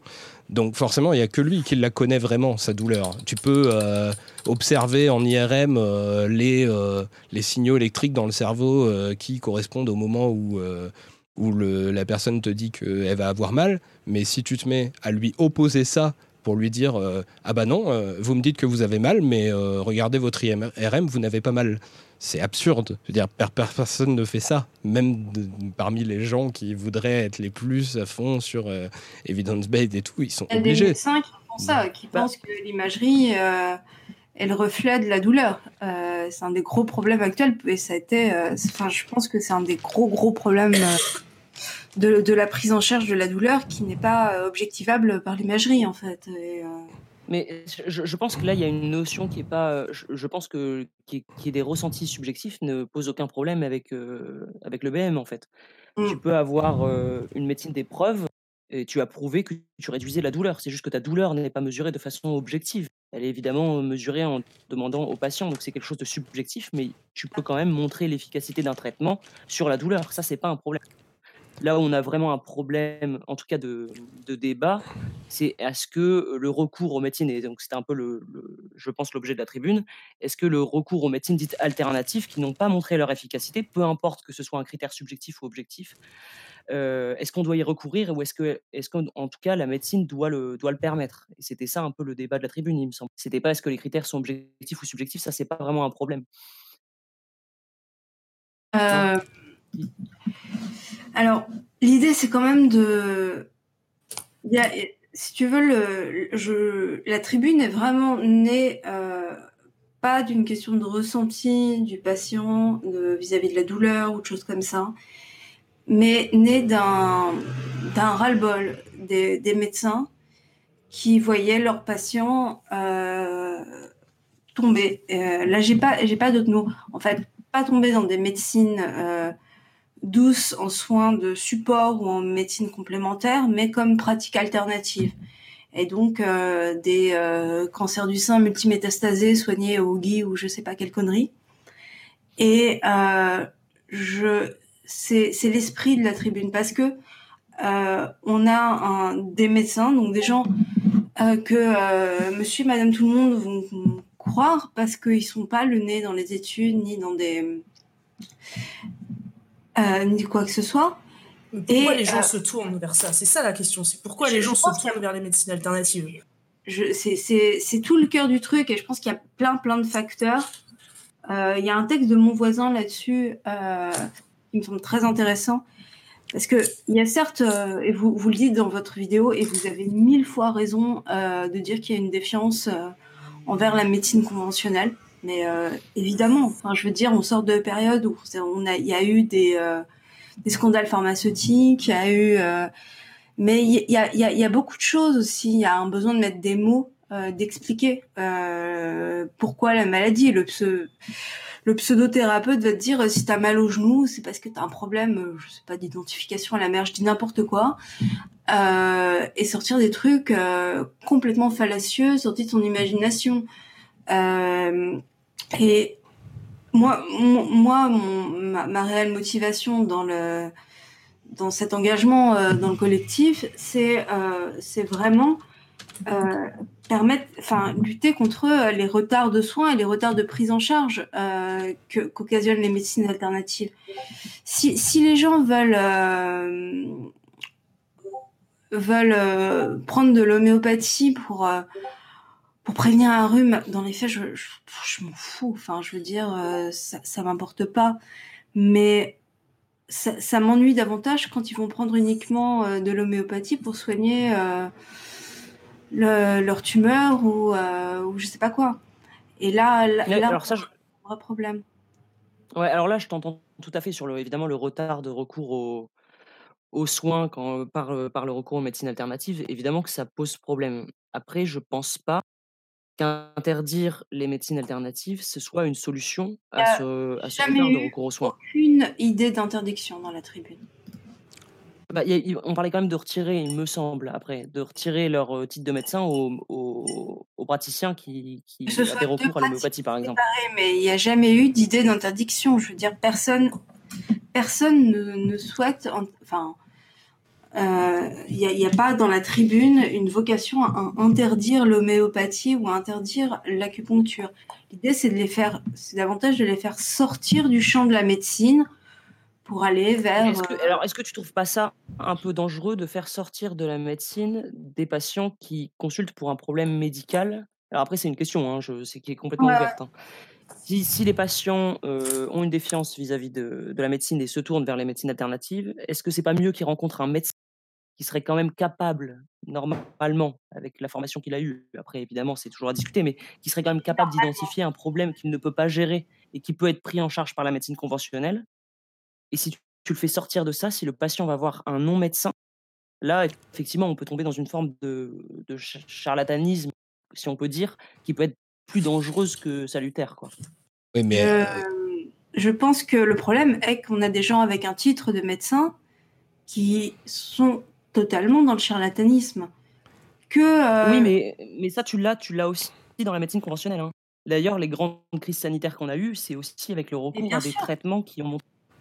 Donc, tu vois, c'est pour ça que du coup, moi, je ne, en fait, ce que je ne comprends pas dans cette tribune, c'est pourquoi elle clive en fait le, les médecines alternatives et la médecine conventionnelle, alors que les deux, c'est les deux, pour moi, c'est les deux facettes d'une même pièce. En Moi, le clivage, déjà, euh, et, il existait avant, notamment mené par euh, par les, tenants. J'aime pas du tout ce terme de tenant, mais euh, par les, les médecins qui promeuvent des, des pratiques pratiques de soins non conventionnels, parce que il y a, ils ont alimenté aussi une guerre, une guerre ouverte contre, contre ce qu'ils vont appeler l'allopathie. Et euh, oui. moi, c'est, si tu veux, c'est ça. Hein, je veux dire, euh, le, le, médecin généraliste qui va prescrire euh, de... je, enfin, je préfère qu'un un médecin généraliste prescrivent un, un, médicament homéopathique à, à, une personne âgée qui est déjà surmédicamentée, si ça peut l'aider à dormir, plutôt que de lui filer encore des benzos en plus. Mm. Mais clairement, enfin, je pense que je suis, enfin, on est, on sans doute pas tous à penser comme ça. Hein. Mais moi, si ça peut avoir un effet placebo et sous le contrôle d'un généraliste ou d'un qui va dire bah écoutez euh, prenez ça euh, je sais pas trop mais bon ça enfin je sais pas mon généraliste fait ça je, je, c'est vrai que je lui rigole à la figure mais si, si ça peut marcher pourquoi pas? Et je pense vraiment à, aux personnes âgées qui prennent déjà 10 médocs par jour. Si on peut leur enlever un truc euh, qui en plus risque de les faire tomber de les faire enfin mais mille fois tant mieux. Mais quand on, se retrouve face à quelqu'un qui ne pratique que euh, l'acupuncture, que l'homéopathie, et qui va euh, dire bah, je, je, vais soigner euh, tel, je vais soigner une otite ou je sais pas quoi, ou de, de, de ça, ça, avec c'est un énorme problème. Mais... C'est ça mon problème. Et je crois pas que oui, mais alors mais, c'est pas le problème global en fait. C'est, j'ai l'impression que c'est le petit bout de la lorgnette en fait. J'ai pas l'impression que ça répond à la crise majeure euh, de la médecine actuelle, quoi. Mais il n'y a pas une, euh, une, euh, une, ambition de répondre à la crise majeure de la médecine actuelle. Oui, mais. C'est ça le truc. Ouais. En fait, il y a, y a, mille réponses. Il y, a mille réponses pour répondre à la, à la crise de la médecine actuelle. Il y, y a, mille choses à faire. Juste l'angle qui a été pris là, c'est euh, les pratiques de soins non conventionnelles mais on pourrait faire mille trucs. On pourrait travailler sur l'empowerment du patient. On pourrait. Euh... Non, mais bien, sûr. Hein. Bien sûr, bien sûr. J'entends. Vraiment, oui, une tribune, c'est le petit bout de la, lorgnette parce qu'en moins de deux feuillets, on est obligé de, de, de, dire des choses. Donc, on a des, il y a aussi énormément de contraintes. Euh... D'ailleurs, je me, je me, permets de dire quelque chose par rapport à votre vidéo. Oui, bien sûr. Euh... Vous dites oui, mais on il y a l'idée d'une euh, d'une promotion des médicaments, euh, des choses comme ça. Mais je pense que j'ai pas j'ai pas participé à la rédaction de la tribune, hein, donc je, mais mm, globalement on a euh, les médecins dans la tribune ont une, une volonté de déprescription. Euh, c'est des gens qui, avec plein de bon sens, vont dire t'as un rhume, mouche-toi quoi. Et, euh, et, pour toutes les pathologies, il y en a pas mal qui ont milité euh, pour, euh, pour le déremboursement des anti-Alzheimer qui, mmh. qui n'étaient pas efficaces. Il y a vraiment une volonté de, je le vois au quotidien dans, dans les discussions, de d'éviter toute surmédicalisation. Et les pseudomédecines invitent au contraire à la surmédicalisation, à, à mettre eh dans ben, les... Ben, je ne crois pas. Je pense que c'est l'inverse. Là, je, pense, qu'on n'est pas d'accord là-dessus. Je pense que, la, par exemple, l'homéopathie euh, invite à une surmédicalisation, à un, euh, un bobo, une solution. Alors que... je pense que c'est l'inverse. Je pense que c'est la médecine conventionnelle qui a mis cette idée-là dans le cerveau, de, évidemment, de, de la société. Et d'ailleurs, on avait le fameux slogan de les antibiotiques, c'est pas automatique. Le problème, il vient bien de là, d'une prescription quasiment systématique pour faire patienter le patient. Et effectivement, si aujourd'hui les gens se tournent vers l'homéopathie, c'est pour avoir un traitement quand ils sortent de la consultation. Et je pense que le problème, il est inverse. Je pense que le recours à l'homéopathie est une conséquence euh, de, de, de, cette médecine conventionnelle qui pousse à la consommation de médicaments en cas de problème. Oui, mais euh, en fait, pour moi, un truc, c'est que euh, le, le, la campagne et les antibiotiques, c'est pas automatique. C'était, euh, a priori, quand même, une, une, une volonté émanant de. pas de je sais pas, la médecine conventionnelle, on pourrait dire, en, tout, en, tout, cas des politiques qui, de santé publique, euh, de euh, justement lutter contre cette idée euh, qu'il y a toujours un médicament pour résoudre tous les problèmes. Et il se trouve que quand il y a des prises de conscience qui essayent de lutter contre ça dans le domaine euh, de la médecine conventionnelle, en face, il y a des tas de médecines alternatives qui leur disent non, non, en fait, euh, c'est pas vrai. Il y a quand même des solutions que je peux vous proposer pour tous les trucs, même les trucs que, que la médecine ne peut pas, la médecine conventionnelle ne, peut pas résoudre. Moi, j'ai la solution. Bah, Donc, du coup, ça rajoute dans l'idée. finalement. Bah, moi, je, je pense vraiment que c'est une conséquence. Quoi. Je pense qu'en fait, là, on est dans un système qui est centré sur l'organe. Et donc, on pense qu'il peut y avoir une solution, en tout cas chimique ou pharmacologique, à un dysfonctionnement d'organes. Et que là où la médecine conventionnelle pêche, parce que elle ne, avec ce système de pensée, tu es dans le traitement, mais tu n'es pas dans la prise en soin. Et donc, dans tout ce qui doit être pris en charge d'une autre façon, et là où, là où il, y a il, y a des lacunes dans la médecine conventionnelle, les, médecines, la, les médecines alternatives interviennent. Oui, mais les, les lacunes, mais les lacunes, ça peut être juste le fait qu'il n'existe aucun traitement pour cette chose-là à l'heure actuelle. Et ça, euh, bah c'est dur à faire entendre euh, aux gens euh, d'une manière générale. je, alors je pense que c'est pas que ça, je pense que c'est aussi un, un, vide sur la relation médecin-patient qui s'est considérablement ouais, désintégré. Quoi. Il, y a, il y a très peu, les consultations sont de plus en plus courtes, on est vraiment centré sur du technique ou du pharmacologique et tu as très peu de prise en soin. Et je pense que le recours aux médecines alternatives, c'est aussi un symptôme de ça. C'est que tu vas avoir le temps de parler avec ton médecin, que ton médecin il va entendre tes croyances au lieu d'essayer de les réfuter pour les intégrer dans la prise en soin. Donc je, je pense qu'il y a un défaut effectivement dans la médecine conventionnelle là-dessus. C'est créer des croyances, le médecin alternatif. Euh, c'est le problème. Et moi, moi je, si tu veux, dans cette... Euh, je ne peux pas ne pas inclure la société là-dedans parce que euh, quand je vois Boiron qui vend des, des, des, des granules pour euh, lutter contre la fatigue en début de grossesse, le truc est normal. Enfin, euh, je me dis qu'on est une société qui promeut une performance et le parfait en pleine mmh. forme tout le temps, et que là, la médecine n'a pas de réponse, et la médecine alternative vient te, de, te filer des, des cachetons euh, pour dire bah non, tu vas enrayer la fatigue euh, pendant ta grossesse, tu vas éviter d'avoir mal au bide après avoir mangé des crudités, tu vas euh, je sais pas moi, tu tu vas être en pleine forme pendant tout l'hiver et tu vas jamais choper de, de, de virose. Alors que concrètement, là, la médecine peut rien faire, c'est des trucs complètement normaux. Et, et voilà.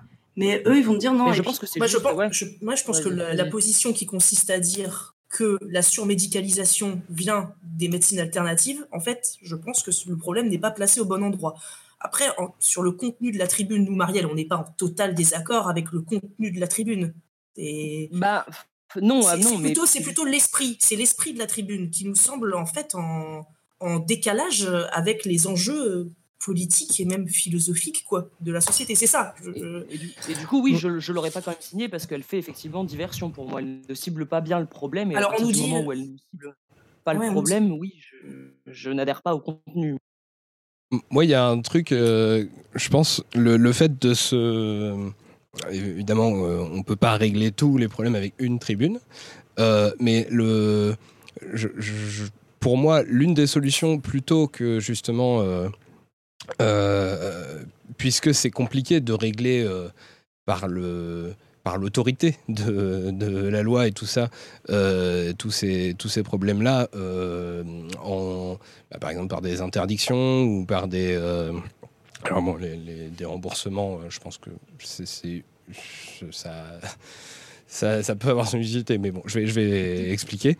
en fait, pour moi, l'un des trucs qui est important, c'est plutôt de compter sur l'esprit critique des patients. C'est-à-dire que les patients eux-mêmes soient suffisamment au courant de euh, comment marche euh, la médecine, de comment on fait des recherches sur euh, l'efficacité des médicaments, comment voilà, pour que eux-mêmes sachent faire le tri dans tout ce qu'on leur qu'on leur propose. Et pour moi, le fait de faire une tribune euh, ça peut avoir ça pour objectif aussi, plutôt que seulement s'adresser au pouvoir public euh, pour qu'ils agissent et tout. Ça peut être s'adresser au public pour que le public lui-même soit en capacité de, faire un tri et entre autres, justement, de finir par accepter des choses qui sont dures à lui faire accepter, qui est qu'il y a certains trucs sur lesquels il n'y a pas de traitement et c'est pas parce qu'un tel arrive avec ces trucs miraculeux que ça change le fait qu'il n'y a pas de traitement euh, efficace au-delà du placebo. Et, euh, je voudrais rajouter un truc. Euh, ça marche aussi pour euh, les médicaments conventionnels. je veux dire, là, on a vu l'exemple cette semaine avec le, le, professeur Raoult contre le Covid-19 avec l'âge, un trou, chloridrine. donc ça serait le... La chloroquine, ouais. Ouais, chloroquine. ça aurait été le, traitement contre le Covid-19. Et tout d'un coup, il y a eu un emballement. Genre, les, gens se sont ont demandé à leur médecin de leur prescrire ça. Il y a eu des ruptures en pharmacie. Enfin, euh, et un emballement très très fort. Or, concrètement, on a zéro preuve. Pour moi, ça, relève de la fake med aussi, euh, mhm. très clairement. Et pour le coup, il n'y aura pas d'effet placebo non plus, quoi. Enfin, et, même des effets secondaires graves potentiels. Alors, je vois, je vois ce que tu veux dire, mais après, je pense que c'est compliqué de lutter contre des systèmes de croyances qui ont été préétabli. Là, tu disais oui, la performance, etc. Ça, je suis complètement d'accord. On est dans une société où il y a de la consommation, on est dans une société de consommation et de performance. Mais je ne pense pas que ce soit les médecines alternatives qui en soient la cause. Je pense qu'elles en sont ah juste le symptôme. Non, non, mais je ne les, les, rends pas responsables de tout. Non, c'est non, non. mais du coup, dans, un, dans un champ qui leur, qui leur est laissé libre. Mais je... Non, mais du coup, est-ce que, est que du coup, tu, tu, veux traiter le symptôme ou la cause effectivement de cette défiance? Et, si on est juste sur du symptomatique, ça peut quand même poser l'intérêt de la tribune, parce qu'en fait, elle élude aussi toute la remise en question de la médecine conventionnelle. non, oui, mais d'accord. Oui, Elisa. Non, mais après, effectivement, que la tribune serait dans, on va dire, l'idée d'informer plus le patient, en gros, elle irait dans une logique de démocratie sanitaire, moi, ça m'a complètement échappé. Hein. Moi, j'ai quand même l'impression qu'on est dans une, une volonté de, de conserver un certain savoir, euh, traditionnel. Euh, enfin, je, ne vois pas du tout en quoi. Ni dans euh, l'esprit de la tribune, ni dans l'esprit de ce qu'on fait depuis deux ans. Ben... à savoir énormément de vulgarisation. travail qui est fait par les vulgarisateurs qui, qui sont dans le collectif. j'entends bien, j'entends bien. On s'évertue à faire sur le site aussi.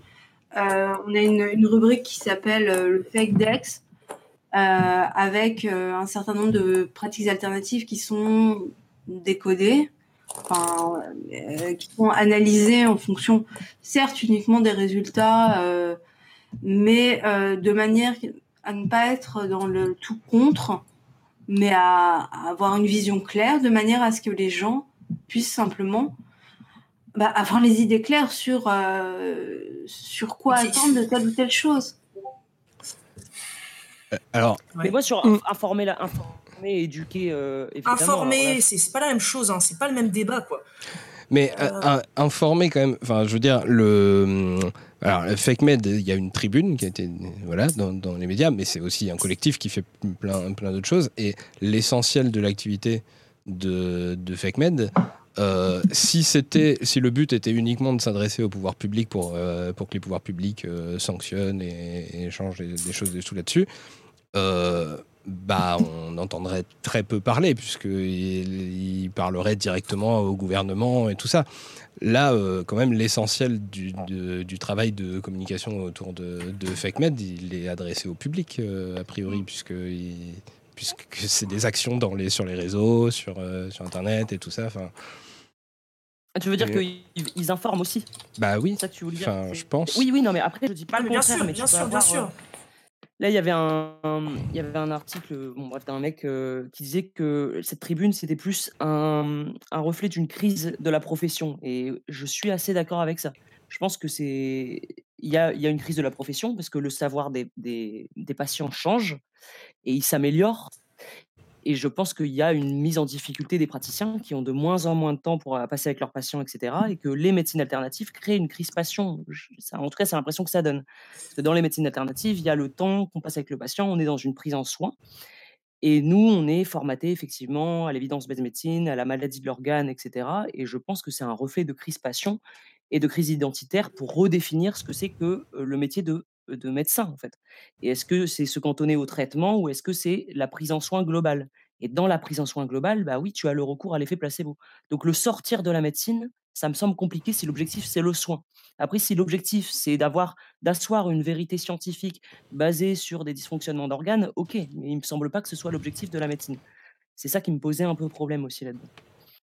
Alors, euh, juste du coup, j'essaye de. Je vois défiler plein de messages, j'essaie de retenir euh, parce qu'il y a plein de sujets intéressants qui sont abordés dans, les réactions des, gens qui regardent. Mais du coup, euh, c'est compliqué d'inclure ça parce que vous partez sur plein de sujets qui eux-mêmes sont intéressants, donc je ne veux pas vous couper. mais parce que, bon, alors, si on peut revenir un peu après sur la, question de justement le, fait d'inclure bah, le, temps passé avec la, personne pour encourager l'effet placebo dans la médecine conventionnelle. Il y a un autre truc que je trouvais intéressant là euh, de Before euh, qui revient sur un truc que je voulais dire, qui était que euh, quand même dans la démarche de mieux informer le public et que le public puisse lui-même faire le tri voilà, de, ce qu'on lui propose, il y a une action envers les pouvoirs publics qui me semble intéressante, c'est euh, le fait de demander le déremboursement, par exemple, de l'homéopathie. Pour moi, ça a un sens même dans simplement l'information au public, parce que le fait que l'État euh, rembourse euh, un ensemble de soins, bah, ça envoie un message au public aussi qui dit que bon, bah, les autorités valident ça comme étant des, des médecines recommandées. Quoi. Et, euh, et, du coup, bah, ça aide pas à ce que les gens euh, sachent faire la différence entre un traitement homéopathique et un traitement conventionnel, par exemple, puisque les deux sont remboursés. Euh, et, inversement, on pourrait se dire que tout ce qui fait du placebo pourrait être remboursé, mais dans ce cas-là, il n'y a, plus aucune limite. Il n'y a pas de raison. clairement, si l'homéopathie est remboursée et pas, et pas, je sais pas, les marabouts ou même simplement le prêtre, voilà, n'importe qui qui est à l'écoute et qui peut t'aider à aller mieux, euh, si c'est si l'homéopathie qui est remboursée et pas les autres, euh, c'est vraiment pour le coup uniquement le fait qu'il y a une pression industrielle de laboratoires français comme Boiron, euh, voilà. et sinon, sinon il faudrait rembourser bah, même les amis, je sais pas, ou n'importe qui qui peut t'aider quoi en fait. Donc, euh... Ouais, alors la, question du remboursement de l'homéopathie, elle est effectivement assez complexe parce que tu as des objectifs qui peuvent être différents. Euh, je ne sais pas, j'ai pas vu d'études sur quelles seraient les conséquences du déremboursement de l'homéopathie. Est-ce que ce serait coûteux ou au contraire, est-ce que ce serait une économie? Parce que ça, dans le recours à l'homéopathie, il y a aussi le fait que du coup, tu ne recours pas à d'autres médicaments qui sont potentiellement plus coûteux ou plus remboursés. À la place. Bah, si, quand même, parce que tu as quand même tout le volet médico-économique qui est un peu complexe à l'échelle d'une société. Bien sûr que pour un individu, le service médical rendu, normalement, ne répond pas aux critères de remboursement. Et bien sûr qu'il y a des pressions industrielles, ça c'est une évidence, mais ça marche aussi en médecine conventionnelle. Après, les conséquences de ce déremboursement, je ne les connais pas. Je n'ai pas d'études médico-économiques qui, qui permet de dire que ce sera coûteux pour la société ou est-ce qu'à l'inverse, ce sera une économie. Bah, moi, bah, moi, pour moi personnellement, c'est pas, c'est pas une bonne question pour moi. Voilà, c'est moi, c'est vraiment pour moi, c'est le message envoyé qui est important parce que pour les économies, moi, je, pour le coup, je trouve que c'est une très mauvaise idée quand, euh, quand, on, quand on va justifier euh, c'est le, choix de, euh, enfin les, questions de fake med ou autre ou machin, par, des, par des questions d'économie, parce que là, on rentre dans la logique comptable que par ailleurs, il s'agirait de contester, justement, de dire qu'en vrai, ah, on n'a pas de problème d'argent dans notre pays qui est super riche. Donc voilà. Non, mais je, vois ce que tu veux dire, mais malheureusement, ça répond quand même. En tout cas, le politique va définir des orientations, euh, malheureusement financières, effectivement, y compris pour le, y compris pour le soin. Et même en termes de, même en termes de soins, d'ailleurs. Hein. Si, si les, personnes qui ont recours à l'homéopathie, par exemple, pour douleur, euh, à la place prennent des antalgiques, je ne sais pas si c'est forcément quelque chose de bénéfique. Tu vois, ça, je, n'arrive pas à le dire. Je n'ai pas d'informations à, à ce sujet. Si tu arrêtes d'aller voir ton médecin homéopathe et que du coup tu, n'es pas pris en soin et que tu retournes voir quelqu'un qui exerce uniquement la, médecine conventionnelle, ce qui est le plus fréquent, et que tu as recours à des antalgiques, est-ce que c'est un bénéfice pour la société? Bah, bah, En fait, on a, on, a quand même des, chiffres euh, allemands. Euh, on a une étude allemande euh, sur, sur l'homéopathie. Et globalement, les patients qui ont recours à l'homéopathie coûtent plus cher parce qu'ils sont surmédicamentés, que généralement ils vont voir leur médecin et un médecin, euh, euh, un médecin homéopathe. Et, euh, et, du coup, ils, sont, ils coûtent plus cher à la société que des gens qui se contentent d'aller voir un, médecin, un médecin conventionnel, je dirais. Ouais, mais est-ce que tu es obligé d'opposer les deux? Et ça, je, franchement, je n'ai pas la réponse. Est-ce qu'on est obligé d'opposer la médecine conventionnelle et la médecine complémentaire? J'ai pas, de, pas de réponse là-dessus définitive. J'ai l'impression que l'une comble les failles de l'autre. Alors, évidemment que c'est pas le meilleur moyen, qu'il faudrait trouver une issue, mais en tout cas, à l'heure actuelle, pour aboutir à, une prise en soin efficace pour le patient, je ne sais pas si que l'une ou que l'autre, ça a du sens. Tu vois ce que je veux dire? Moi, un truc que je trouve intéressant, dont tu as parlé Pacom, là, c'est que, sur le chat, je précise, c'est que la volonté de,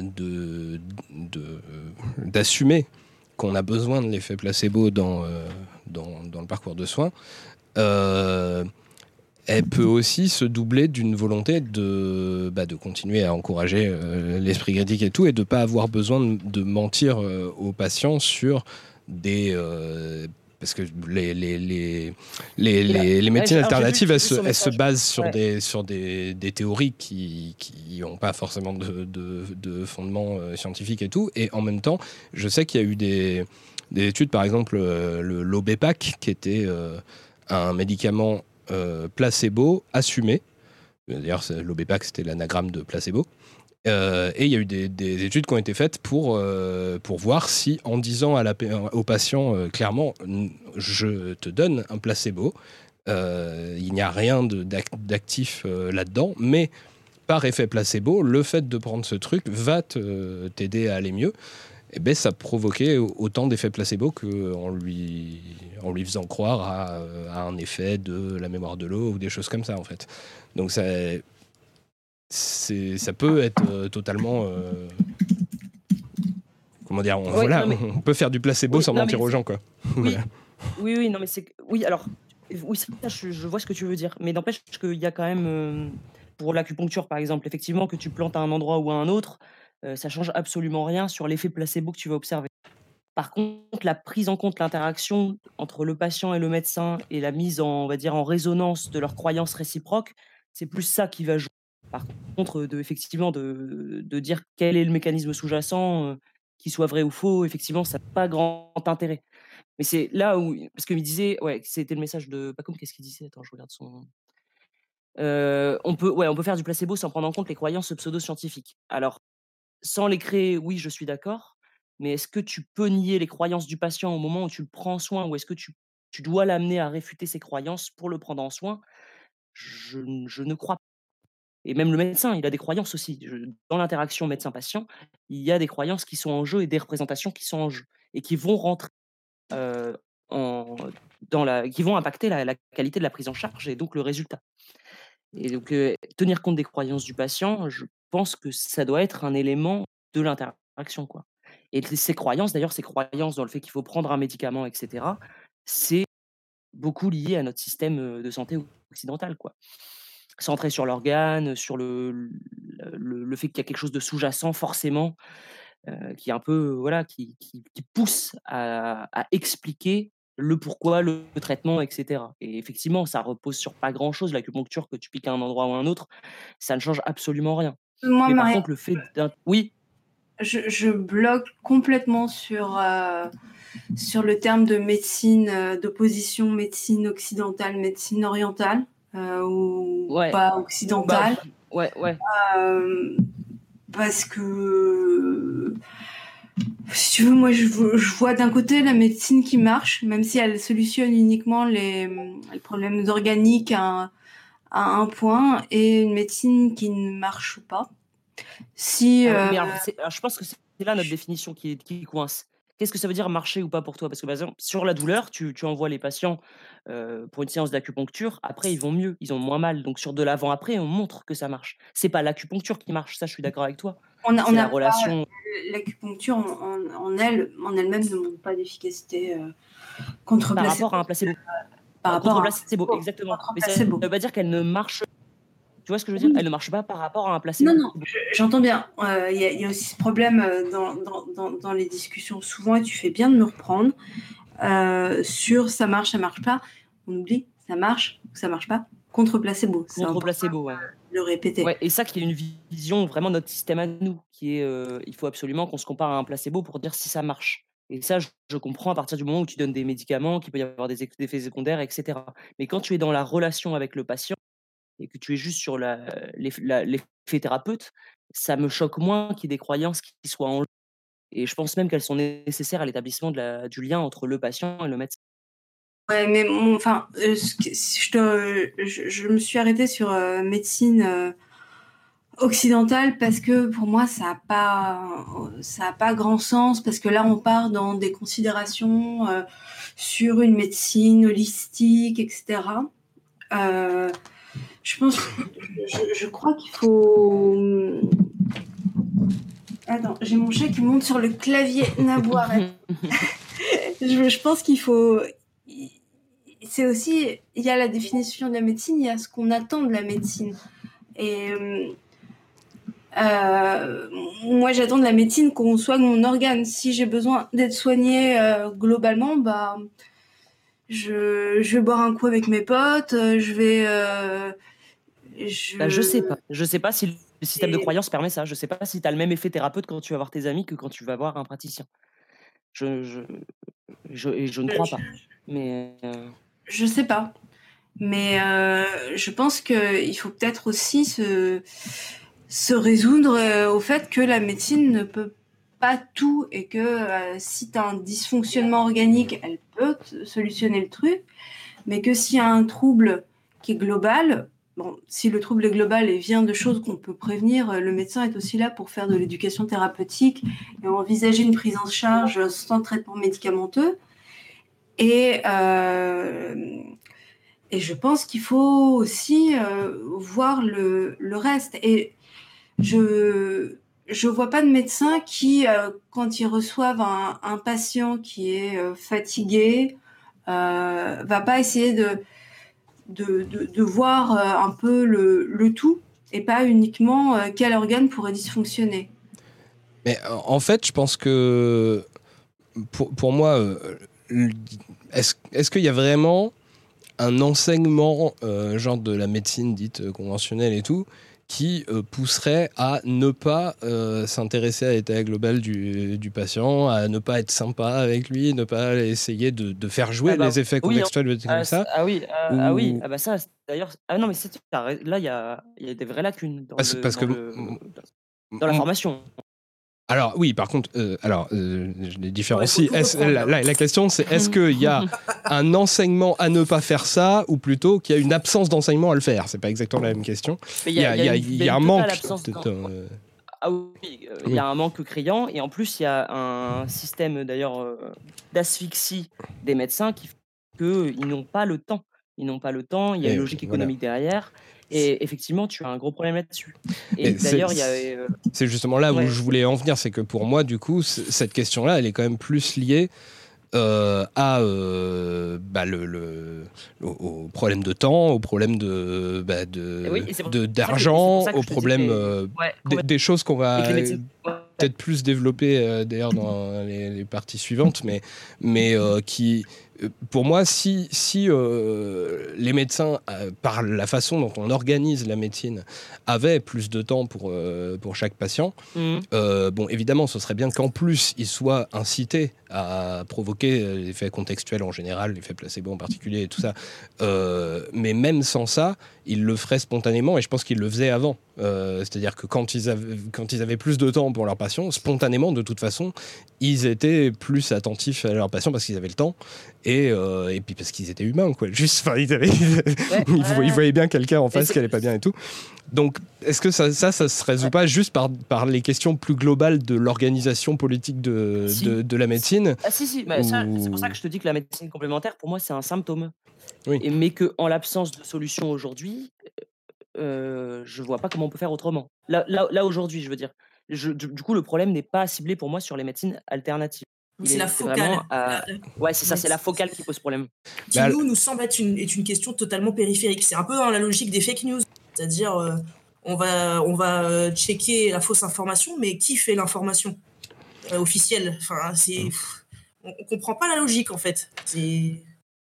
Bah alors, bon, pour moi, déjà, il y a quand même une légère différence qui est que la façon dont on établit ce qu'est la médecine conventionnelle est quand même un peu plus respectueuse de certaines normes qui me semblent pas que des normes, des normes idéologiques, politiques et tout ça, mais bon aussi des normes scientifiques quoi, qui du coup, euh, je, pense, un peu plus de, de, valeur que la façon dont, dont procèdent la plupart des, des, journalistes pour ce qui est de, de l'information, où on on peut pas dire. Euh, d'ailleurs, bon, il y a eu euh, une tribune là-dessus tout que voilà. Mais, mais dans, le fond, bien sûr, c'est avec la tribune. la logique, c'est la logique. Science, hein, donc. Oui, voilà, par rapport à No Fake Science, j'allais dire justement, effectivement, bon, on, ne peut pas dire que les, journalistes se, basent autant sur euh, la science que, les médecins. Bien sûr, bien sûr. voilà. Mais euh, par contre, pour, euh, revenir sur les, problèmes spécifiques aux, aux médecines dites alternatives. Alors oui, déjà, juste, je voulais dire par rapport à la médecine occidentale et tout que bon, il y a quand même un truc qu'il faut qu'il faut voir globalement, c'est que euh, la recherche en médecine, elle vient du monde entier déjà. Elle vient pas que d'Europe ou d'Occident et tout. Il y a des grands médecins, des grands chercheurs qui, viennent de toutes les cultures. Euh, et euh, il y a aussi pour ce qui est des, des médicaments dits conventionnels et tout ça, euh, il faut voir qu'il y en a énormément qui se basent sur des principes actifs qui, dont eux-mêmes on a soupçonné l'existence et on les a extraits de, certaines, euh, de certaines substances parce qu'il y avait une tradition euh, qui disait que de voilà, on utilisait telle plante traditionnellement pour se soigner de tel truc. Bon, bah, on fait des études pour voir si ça marche vraiment, parce que des fois, en fait, c'est juste la croyance, mais ça, ça marche que, que par effet placebo. Mais il y a des fois où il y a vraiment des principes actifs dans la plante, et euh, bah, au bout d'un moment, euh, il y a des, en l'occurrence, c'est des entreprises pharmaceutiques qui font ça, mais bon voilà, qui euh, extraient le principe actif de la plante et qui en font un médicament.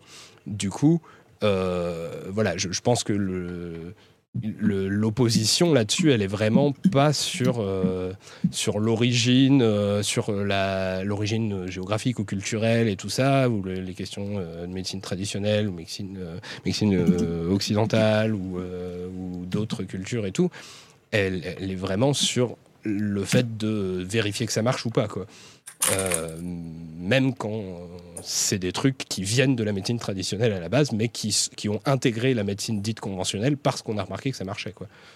Euh, mais du coup, ouais, pour les problèmes euh, plus spécifiques aux, médecines dites alternatives, il y avait un truc qui était passé il y a longtemps sur le, sur le chat et dont, dont je voulais parler, c'était aussi le problème de, des dérives sectaires.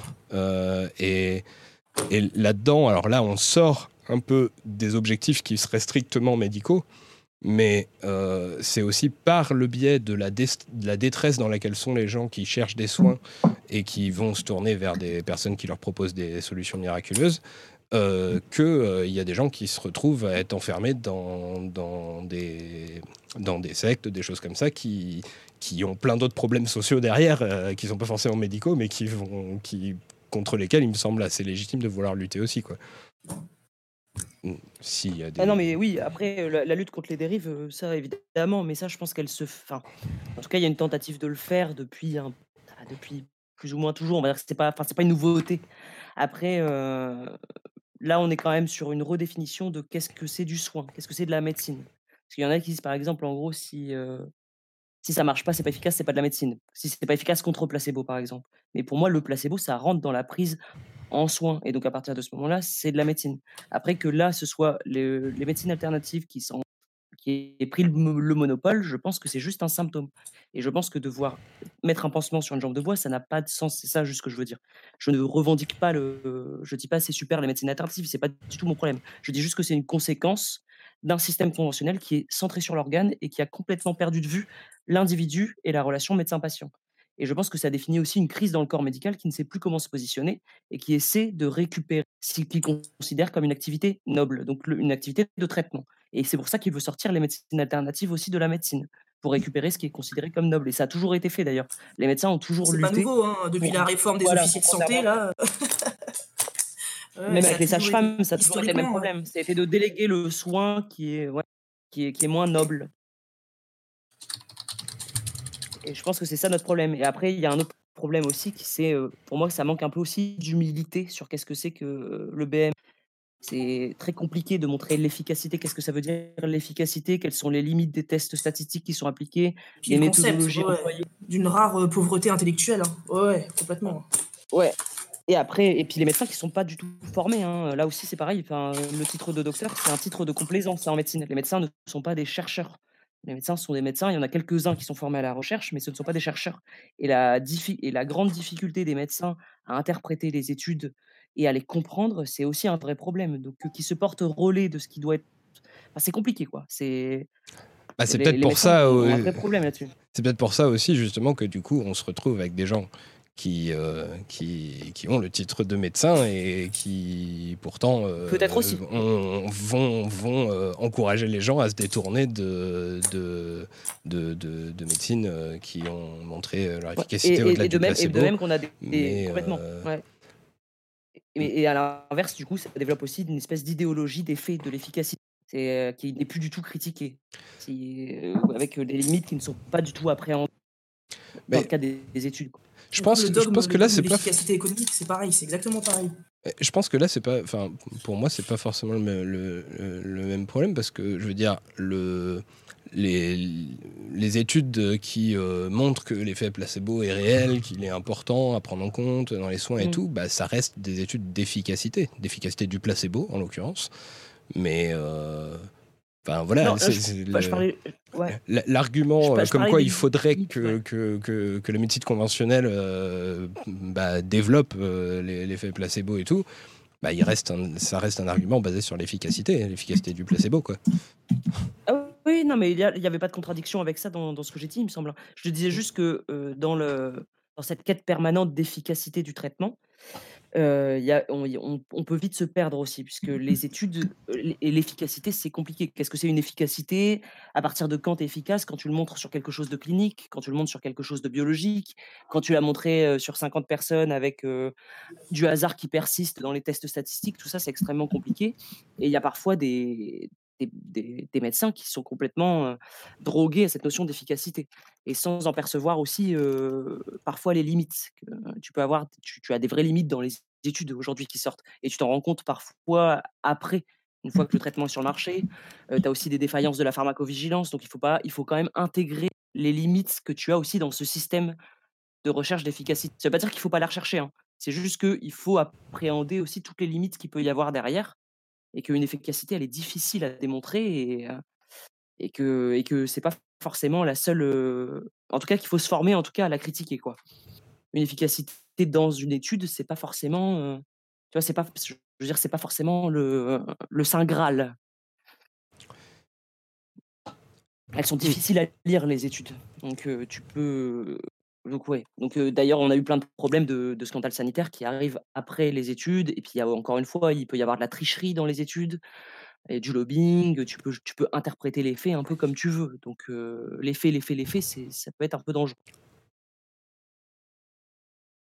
Bah, pour moi, bon après ça, ça vient avec le fait de, enfin si pour moi, il y a effectivement un grand manque euh, de formation euh, scientifique euh, des médecins, puisque ce pas des chercheurs. Absolument. mais bon, enfin, dans, la société, globalement, moi, je pense qu'il faudrait plus que les gens soient formés à ça. Et pour moi, le fait de, de, former plus les gens à, à, la démarche scientifique elle-même et pas juste à, juste à ses résultats, ça implique en soi de s'intéresser à l'épistémologie qui elle-même pousse à euh, bah, se rendre compte du fait que euh, l'état actuel de ce qu'on considère comme étant euh, la démarche scientifique, c'est un truc évolutif, forcément, que c'est jamais parfait, qu'il y a, qu'on passe notre temps à, garder une... ça, je faut faire évoluer le truc et tout. Donc, je pense globalement le fait de faire s'intéresser et, plus augmenter la, formation sur la méthode scientifique des médecins pousserait aussi, euh, pour moi, les gens qui sont les plus formés à, la méthode scientifique sont globalement les plus capables de savoir à quel point euh, elle, ne peut pas être parfaite par définition. Quoi. Donc, euh, ouais, oui, je suis d'accord. Il y a un manque, manque d'humilité dans, dans la corpo qui est aussi lié à beaucoup de, à beaucoup de, de malformations, enfin en tout cas de, de manque d'informations sur, sur le sujet. Quoi. Et ça, je suis d'accord. Après, moi, favoriser mmh. l'éducation à tout ça, je suis évidemment pour. Hein. Encore une fois, c'est pas du tout, mmh c'est pas du tout le débat, quoi. Mais du coup, moi, il y a un truc qui est, alors ça, reprend un peu ce que disait Angst Boy.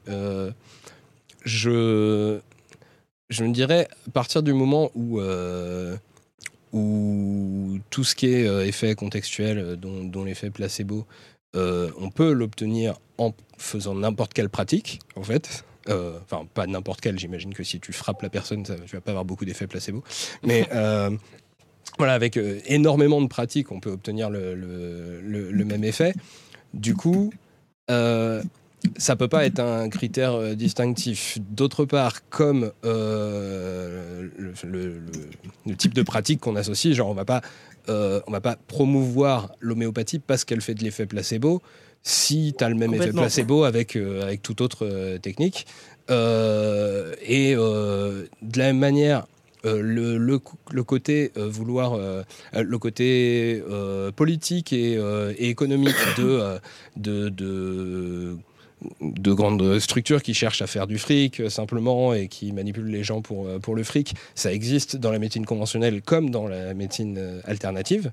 Euh, comme on rappelle jamais assez que Boiron, c'est un des laboratoires pharmaceutiques très importants en France. Hein, donc, euh, c'est pas, euh, c'est pas des gentils gauchistes hein, qui, qui, vendent de l'homéopathie en France. donc ça aussi, c'est pas un critère distinctif possible parce que voilà, l'appât du gain, il, est aussi dans les médecines alternatives et même quand c'est un, petit gourou isolé, hein. voilà, il veut chercher ça. Bien sûr et le, problème de vouloir euh, avoir une autorité euh, sur les patients et euh, se constituer en, les sachant qui sont au-dessus des patients et qui les dominent et tout, c'est un problème dans la médecine conventionnelle, mais ça aussi, c'est un problème qu'il y a aussi dans les médecines alternatives. Euh, d'où l'effet euh, gourou et les dérives sectaires qu'il peut y avoir et tout, avec des gens qui t'expliquent qu'ils ont tout compris de la vie et comment fonctionnent les choses et tout, et que grâce à eux et leur savoir immense ou leur lien avec tel esprit ou des comme ça, bah, il, il faut les écouter parce que eux, ils ont la vérité. Donc, pour moi, tous ces critères-là, oui, c'est des problèmes qu'il y a dans la médecine conventionnelle, mais ils ont les mêmes dans les médecines alternatives. Du coup, pour moi, le seul critère qui permet de distinguer et faire en sorte que bah, peut-être on en favorise une par rapport à l'autre, bah, c'est les effets supplémentaires euh, au placebo que tu peux avoir dans l'une et pas dans les autres. Quoi. C'est bah, bien ce que je te dis. Du coup, mm. pour moi, il y a vraiment il y a une tentative de hiérarchisation du... de la pratique. C'est les médecins qui, en tout cas, qui, ont... qui sont signataires de la tribune. Une des conséquences de la tribune, c'est de mettre au-dessus le... traitement.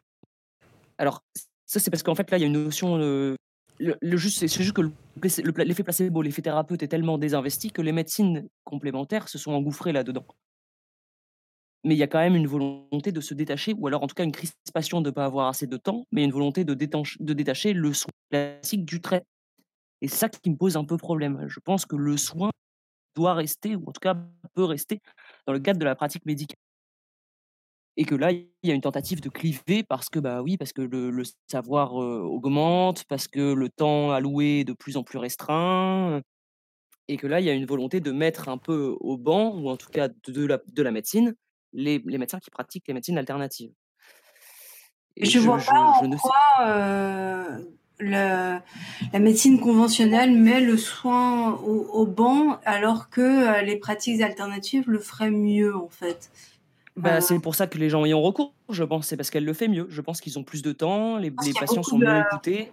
Je pense qu'il y a beaucoup de facteurs qui font que les gens ont recours aux médecines complémentaires et que euh, la médecine euh, conventionnelle ne met pas le, le, soin totalement à côté des, à côté des choses. Et il y a, enfin, je veux dire, si on parle que de placebo, le fait est que aucune médecine alternative ne se revendique de proposer des placebos qui vont faire aller mieux. Donc, bah, bah non, mais après, tu reposes sur un système de croyance, donc c'est impossible, effectivement. Ouais, mais je suis d'accord.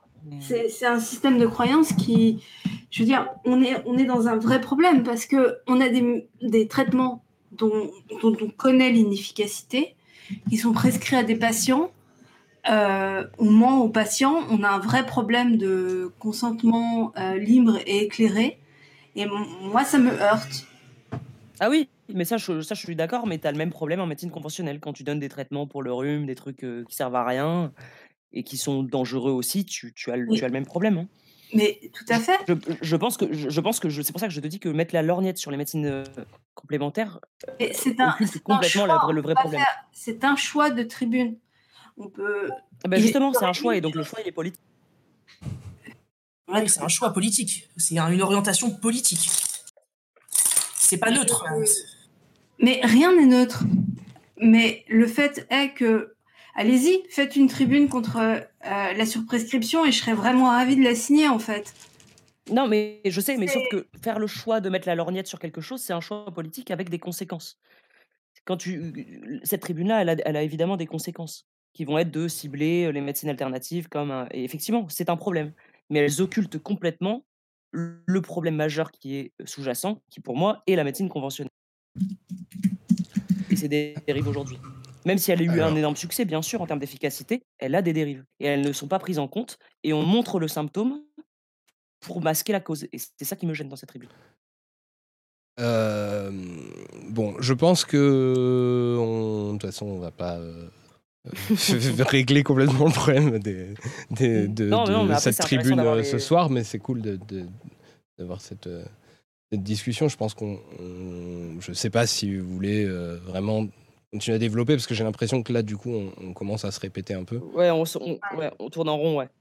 il y, a plein d'autres sujets après. Hein. Il y a, l'obligation vaccinale, il y a extrêmement, il y a beaucoup de choses. Ah, il n'y en a, pas tant, il y en a pas tant que ça. Pour, pour être honnête, on a été très vite sur tous les premiers. En fait, j'ai été étonné. Euh, sur tous les premiers sujets, on a été très vite parce qu'on était un peu d'accord sur, sur, tous les premiers trucs. Euh, mais euh, effectivement, il y a, d'autres questions qu'on devait aborder. Et en particulier, bah, à la limite, on peut passer à la question des, vaccins, du coup.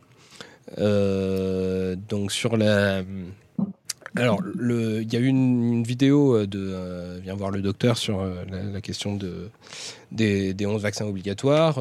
ça a fait beaucoup polémique. on a pris cher, on a pris cher. Il n'y a pas eu. Ah non, mais je, je pensais pas forcément à, polémique autour de votre vidéo, mais il y a une ah, polémique ah. générale autour des 11 vaccins ah, obligatoires, de toute façon. Je, suis un peu, je, suis un peu, égocentrique, je suis très égocentrique là. mais euh, alors, je ne sais pas si euh, la, le, collectif euh, Fake Med a, pris position par rapport aux, la question. Il n'y a pas de position du collectif en tant que tel. Euh, de toute façon, c'est difficile de demander euh, s'il y a des positions du collectif parce qu'en fait, on est tous très différents. Euh, et du coup, il n'y a pas de position établie, de position officielle sur des questions. Donc, si je dis des choses, ça n'engage que moi. Ok. Bon, bah du coup, tu parleras en ton nom. Et donc, bah du coup, le... je, je pense que là-dessus, alors, il faut se rendre compte que en plein milieu de cette polémique, il y a le fait qu'il y ait des gens qui sont anti-vax, qui a joué. Il y a des gens qui pensent que globalement, euh, les vaccins sont un danger, voire, euh, un grand complot euh, du, gouvernement ou des sionistes ou de tout ce qu'on veut.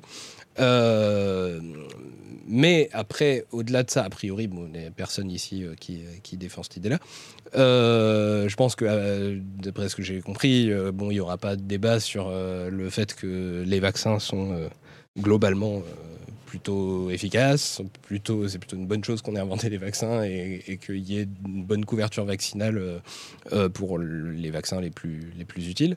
Euh, mais du coup, la question était vraiment strictement politique, du coup, qui était quel est le, est-ce que, est-ce que l'obligation vaccinale est nécessaire Est-ce que c'est une bonne solution Est-ce que c'est une bonne décision d'obliger, de, de rendre les vaccins obligatoires Est-ce que c'est la meilleure façon de bah de, d'améliorer la confiance des gens dans les vaccins, entre autres, et, euh, et puis de faire en sorte que bah, la couverture vaccinale augmente. Euh, ça, du coup, effectivement, alors je vous avoue bien humblement que personnellement, je n'ai pas vraiment d'avis là-dessus. Ça m'arrive rarement de ne pas avoir d'avis, mais alors là, vraiment, moi, je ne sais pas du tout si... Euh, je, je, pense qu'il y a plein de sujets sur lesquels ça m'énerve, et je trouve pour le coup que c'est une idéologie très libérale, de penser que euh, on va changer les choses euh, par euh, l'incitation individuelle à faire les choses bien et tout ça. et qu'il y a plein de fois où bah, ouais, on ne peut pas faire autrement que de faire des lois et de rendre ça obligatoire pour que, pour que ça se fasse. Mais je ne sais pas si c'est le cas là, je sais pas sur ce sujet-là précisément, si c'est vraiment la bonne chose à faire. voilà, je ne sais pas si vous avez un avis à développer sur, sur le sujet. Bah alors, tu peux peut-être nous donner ton avis sur le. Ou si. Enfin, peut-être que tu as. Euh, j'ai un avis très... qui est très peu tranché, je t'avoue. Euh, je. Je trouve extrêmement regrettable d'avoir à arriver à obliger les gens à se vacciner.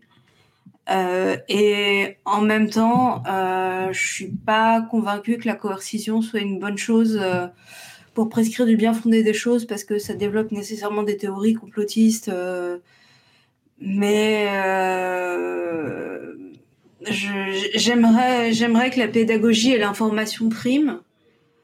Seulement là, on est dans une question qui dépasse la santé individuelle pour aller euh, vers la santé publique. Donc, c'est c'est compliqué. Ouais, après, c'est un sujet qui est. Elisa, tu voulais peut-être donner ton avis dessus avant Non, non, vas-y, mais je voulais te lancer sur euh, le lien entre euh, l'obligation et la couverture vaccinale. Ah oui, bah, non, bah après ça. Euh, après, c'était juste. Bon, ça, tout le monde le sait, mais pour avoir une efficacité des vaccins, il faut un haut taux de couverture vaccinale. Et effectivement, l'obligation, c'est un, un moyen d'y parvenir. Maintenant, ça règle pas tout, ça règle pas tous les problèmes. Et puis, il me semble que c'est pas le but principal. En fait, moi, ce qui me gênait avec l'obligation vaccinale, c'était effectivement cette mesure de contrainte qui allait pour moi complètement à, l'inverse de ce qui était le but normalement, c'était de lever la défiance contre, envers les vaccins, en fait. Donc c'est compliqué de convaincre une population en l'obligeant. Et il y a effectivement des failles qui sont qui sont pas explicités en fait et qui sont du coup qui sont extrêmement qui créent qui favorisent la défiance. Donc dans les systèmes de pharmacovigilance, des effets secondaires des vaccins, il y a très peu d'informations et je pense que ça participe complètement à la défiance envers les vaccins quoi.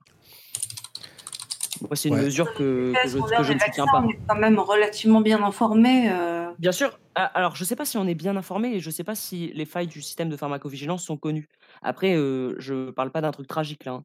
Je parle juste d'une information qui serait complète en fait. Éviter le manque de transparence. Ouais. Mmh. Ouais. Est-ce qu'on a des est-ce qu'on a des études qui permettent de de montrer le lien entre justement l'obligation et l'impact sur la couverture vaccinale? C'est ça dont je parle. Je sais pas. Ah bah, si, si, si c'est obligatoire, tu le. Forcément. Forcément. Mais, mais... par contre, ça ne veut pas dire que. Il y, a, il y, a des pays effectivement où il n'y a pas d'obligation vaccinale et où tu as des hauts taux de couverture vaccinale, effectivement. Voilà, c'est ça. C'est là-dessus que je voulais te lancer. C'est qu'est-ce que ça signifie en termes. Donc ça veut dire que c'est pas la c'est pas la seule option. Voilà, c'est ça. Pour le, pour le coup, de dire que si on oblige, c'est sûr que ça va augmenter la couverture vaccinale, même ça, je suis bah, certains, ça dépend, ça dépend de ce que c'est les, les moyens de sanction et, de, et de, de, vérification. Quoi. Parce que est-ce qu'on va vraiment chercher, euh, genre on va envoyer la police euh, chez les gens qui, qui veulent pas se faire vacciner pour les forcer Je ne sais pas si on le fait, hein, je crois pas qu'il y ait des gens qui. Alors, je ne sais pas quelles sont les sanctions, mais par exemple, pour les enfants, je pense que tu, tu ne peux plus accéder. Euh, alors, à, à vérifier, hein, mais normalement, pour rentrer à l'école, tu dois être vacciné, par exemple. Ouais. À vérifier, mais, euh, mais je pense qu'il y a des sanctions qui sont un peu de cet ordre-là. Mais si après, si on revient sur le, truc purement mécanique euh, et en, imaginant que si tu contraintes la population, elle se, elle se vaccine, effectivement, le taux de couverture augmente, mais ça ne veut pas dire que c'est la seule solution, puisqu'il y a d'autres pays qui ne le font pas et qui ont des hauts taux de couverture vaccinale. Donc je pense qu'il y avait d'autres leviers à activer plutôt que l'obligation vaccinale. Surtout que les médecins ont confiance en les vaccins. Donc normalement, si tu, si tu, tu agis sur ce levier de confiance, les médecins ont confiance dans les vaccins et globalement, les patients ont confiance en leurs médecins. Donc je pense que c'était un levier qui était plus facile à activer que l'obligation vaccinale. Mais ça, ça implique aussi de faire un peu le, clair sur le système de santé qui est opaque, qui a eu des scandales sanitaires. Et encore une fois, je pense que on ne va pas à la cause du problème. Bah, pour moi, y a, ça touche à deux sujets pour moi de, philosophie politique qui sont intéressants. C'est que, euh, d'une part, j'ai eu à répondre euh, quand je faisais dans ma vidéo sur euh, les maladies et le handicap et tout ça. à des gens qui, qui me parlaient de vaccins, justement. Et quand je disais, bah, c'est le, le patient qui sait s'il est malade ou pas, donc c'est aux patients de décider s'il se fait soigner ou pas et tout. Euh, évidemment, dès que ça touche à des choses où les décisions du patient vont impacter sur la santé des autres, euh, ça devient plus compliqué. Mais pour moi. La liberté relative du. La question de la liberté du libre arbitre, quoi. Sur la question des vaccins, effectivement, ça se, ça se confronte. Parce que pour moi, en fait, faut là-dedans, il faut assumer une chose, c'est que en fait, de toute façon, les vaccins, pour moi, c'est pas. Euh, euh alors j'allais dire c'est pas de la médecine, en tout cas c'est pas du traitement, voilà, puisque euh, les gens euh, que tu vaccines ne sont pas malades. Euh, et le fait de considérer qu'il faut que, que, tout le monde soit, soit vacciné, à partir du moment où tu ne soignes pas des gens, la question de savoir qui définit qui est malade ou pas, si c'est le patient, si c'est le médecin et tout, se pose pas vraiment. La question, c'est plus vraiment une question politique, démocratique, d'assumer ou pas euh, une obligation. Et une obligation, en soi, c'est. Euh, bah, euh, je, pense qu'en fait, plutôt que de se cacher derrière des, des, questions vraiment purement médicales, là, c'est une question de savoir à quel point, politiquement, on décide que. la société prend des mesures qui obligent les gens à se protéger eux-mêmes. Et du coup, c'est plus des questions de, répression ou de ce genre de choses. Et je pense qu'il faut l'assumer, quoi, que c'est, des questions de loi plus que des questions euh, médicales, même si elles sont justifiées par des, projections de ce qui se passerait médicalement si, si, on ne le faisait pas. Et du coup, le problème, c'est quand on prend des décisions, quand on assume l'idée que la société est en droit d'imposer des choses qu'elle considère comme étant dans l'intérêt de, la société, bah, la question se pose de qui prend les décisions pour la société, parce que c'est sûr que c'est vachement plus difficile à faire passer et à faire comprendre aux gens que euh, les autorités politiques veulent leur bien s'ils n'ont pas l'impression de, de, faire partie des gens qui décident de ce que font les autorités politiques. C'est-à-dire s'ils n'ont pas l'impression d'être dans une vraie démocratie ou ce genre de choses. Quoi. C'est pour moi euh, prendre des décisions genre euh, oui on, va décider que c'est mieux pour tout le monde et on va prendre une décision globale et obliger tout le monde. Bah forcément ça passerait vachement mieux par exemple en démocratie directe quoi si tout le monde avait participé à la décision. Et d'ailleurs là c'est un peu ce qu'on avait dit d'ailleurs dans la vidéo là-dessus, c'est qu'effectivement il y a eu un problème de concertation là, parce qu'il y avait un comité pour y réfléchir et en fait quand tu lis le rapport du comité apparemment tout le monde était contre l'obligation vaccinale mais à la fin le rapporteur décide qu'il y aura obligation vaccinale. Donc là, ça pose un, ça pose un problème. Quoi. Et du coup, tu te demandes effectivement où sont, quels, sont, quels sont les intérêts. Et alors en plus, normalement, c'est censé être une vocation de santé publique, donc c'est pour améliorer la santé des populations. Donc ça, c'est un truc qui peut encore être à peu près audible, mais ça s'oppose à plein de mesures qui sont prises et qui asphyxient le système de santé, le système hospitalier, et qui se retrouvent dans des situations où c'est très difficile pour lui de gérer des, bah, des, patients, tout simplement, la santé des populations. Donc, pourquoi prendre une mesure d'obligation vaccinale d'un côté et de l'autre asphyxier économiquement l'hôpital, par exemple? Là, il y a des, y a des choses qui me semblent incohérentes et du coup, le recours à l'obligation vaccinale me paraît hyper très Alors, un point technique, je, suis désolé Samuel, j'ai mis très longtemps à, à, voir ton message et après j'ai mis longtemps à y repenser il y a une personne, je sais pas qui, qui, euh, qui fait des bruits euh, qui tape sur son emballage. voilà. et, et c'est dérangeant pour certaines personnes, en particulier des autistes qui ont des problèmes de, avec les, les, bruits parasites. Et il y a aussi une personne qui euh, avait les, les notifications de, de Discord qui, qui s'entendaient. je précise que vous pouvez, si vous faites euh, un clic droit sur euh, l'icône euh, du, serveur Esprit Critique sur Discord.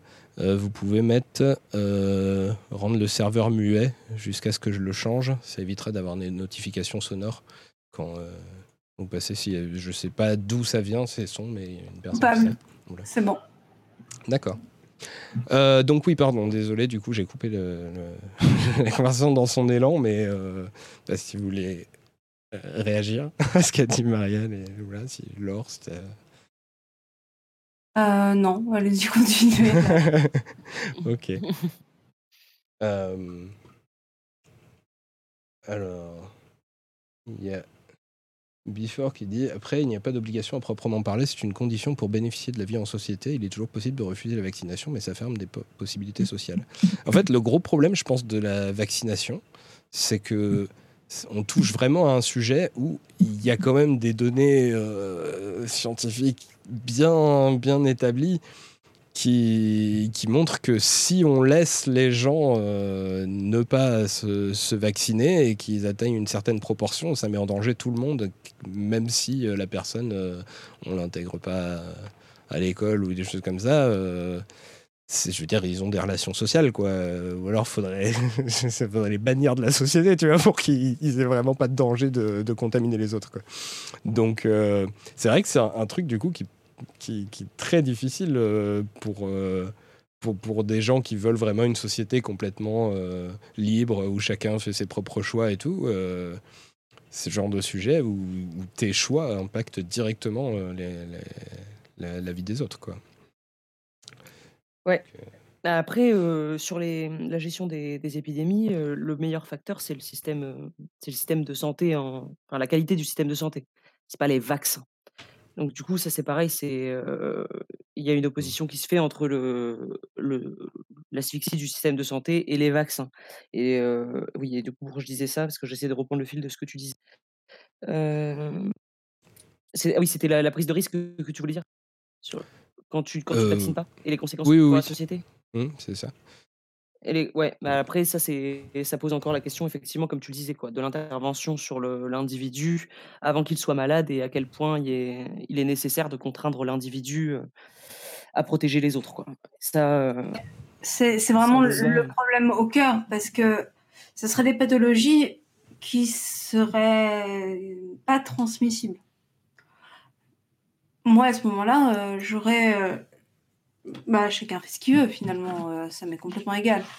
Mais euh, quand tu engages euh, les autres pour des maladies qui sont extrêmement contagieuses, je pense à, la résurgence de la, rougeole là, dont, on voit des cas. tu vas me dire, c'est pas énormément de cas, mais c'est toujours trop. du coup, je suis j'ai pas, j'aime pas l'idée d'obliger les gens, mais on est. Il y a un côté de moi qui dit, bah, merde, c'est peut-être un mal nécessaire en fait. Euh, et là, je, je vois l'arrivée euh, du vaccin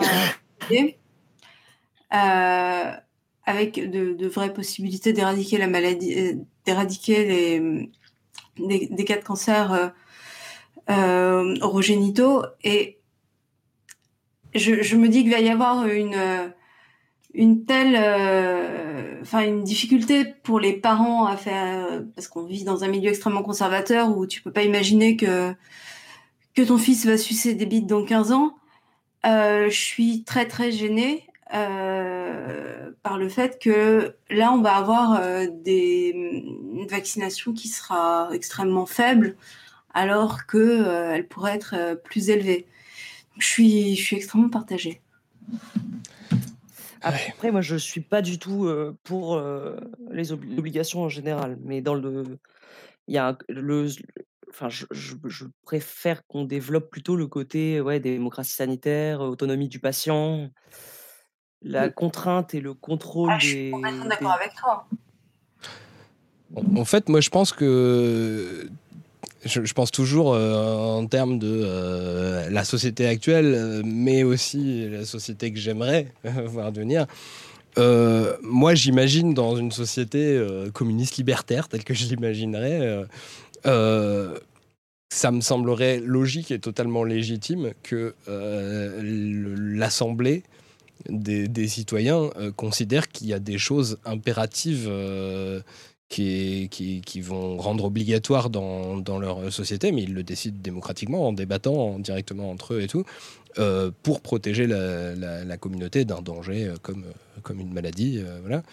et du coup, dans ce cadre-là, ça me gênerait absolument pas, en fait, le, fait de décider tous ensemble de contraintes, surtout avec ma façon de voir ce qui est normalement la démocratie directe, qui n'est pas juste le vote de la majorité contre la minorité, hein, qui est le fait de, de, discuter pour chercher un consensus, des compromis, des choses comme ça. mais ça, ça a, beaucoup, ça a beaucoup manqué, ouais, je trouve, dans le débat sur l'obligation vaccinale.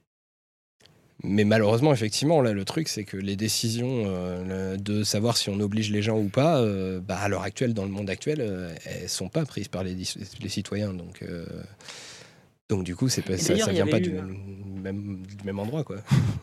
Il y avait eu une tentative de convaincre un peu au moment où c'était sorti. Ils avaient, ils avaient demandé à des youtubeurs de faire des vidéos sur les vaccins. Euh, tu vois, ils pensaient, la chaîne y pensait qui avait fait ça, etc. Et là, je pense qu'il y a eu une grosse confusion entre les vaccins sont efficaces et du coup, le raccourci euh, qui, veut, qui dit, bah, du coup, les rendre obligatoires, c'est bien. Et, euh, et, en fait, ça, ça me semble extrêmement euh, dangereux en termes de raisonnement. Et oui, donc du coup, là, je, je, rejoins ce que tu dis. Je pense que ça a beaucoup, ce qui a beaucoup manqué, c'est et de l'information et, et la recherche de, de vie de la population à ce sujet. Ouais. Et donc là, on n'a pas trop développé le volet démocratie sanitaire sur ce sujet, effectivement. Bah, si, tu as des choses à dire de, sur la démocratie sanitaire, tu peux le faire maintenant. Hein, bah, après, c'était c'était mmh. juste ce qui avait été vendu au moment de faire passer l'obligation vaccinale, quoi. C'était de, de développer un peu le, enfin, de prendre en compte en tout cas la vie de la société et des médecins, enfin des patients et des médecins, dans ce, dans ce recours à l'obligation vaccinale. Et donc, il y avait eu tout un tas de mesures qui avaient été lancées, dont on pouvait donner son avis sur un site, etc. Et, et, le et on voit bien qu'en France, là, le développement de démocratie sanitaire, il pêche encore et qu'on est encore très en retard là-dessus. Et la place du patient a que peu de, que de, que peu de poids aujourd'hui. Et là, on l'a totalement vérifié puisque c'est des avis qui ont été mis de côté, qui n'ont pas été pris en compte. Même l'avis du comité qui avait été constitué pour l'occasion n'a pas été pris en compte non plus. Et donc, ce qui est de très descendant avec des prises de position politiques qui ne laissent pas de place aux patients. Bah, moi, après, je pense aussi que de toute façon, tout ce qui est les, volontés de faire de la, démocratie, participative, dans ce domaine-là, comme dans tous les autres domaines, enfin, ça reste pour moi assez risible tant que de toute façon euh, on est genre dans, en France dans une cinquième république où en vrai il y a un type qui décide de tout parce qu'il a été élu pendant cinq ans euh, et, qui peut pas être mis en cause, qui n'a pas de contre-pouvoir et tout et où de toute façon la volonté de consulter ou pas les gens et de prendre en compte ou pas euh, leur avis, bah, ça reste sa liberté, hein, il fait ce qu'il veut. Et donc c'est vrai que moi du coup même dans, dans ce cadre-là, même s'il avait décidé de, de, le, président de, de faire vraiment une, une, consultation et tout ça, euh, ça resterait sujet à caution dans le sens où c'est à l'initiative d'une seule personne euh, qui a un pouvoir qui est, qui est, qui est discutable. Et pour moi, du coup, ça pose des questions beaucoup plus euh, profondes au niveau politique, qui vont beaucoup plus loin sur le fait que, en fait, ce serait carrément les institutions qu'il faudrait changer pour que des décisions collectives soient mieux acceptées. C'est émerger, ouais. Après, après, le système mm. médical, c'est qu'un système du système politique et économique dans lequel euh, on vit actuellement, effectivement. Mm. Donc, euh, il y a beaucoup de choses à repenser.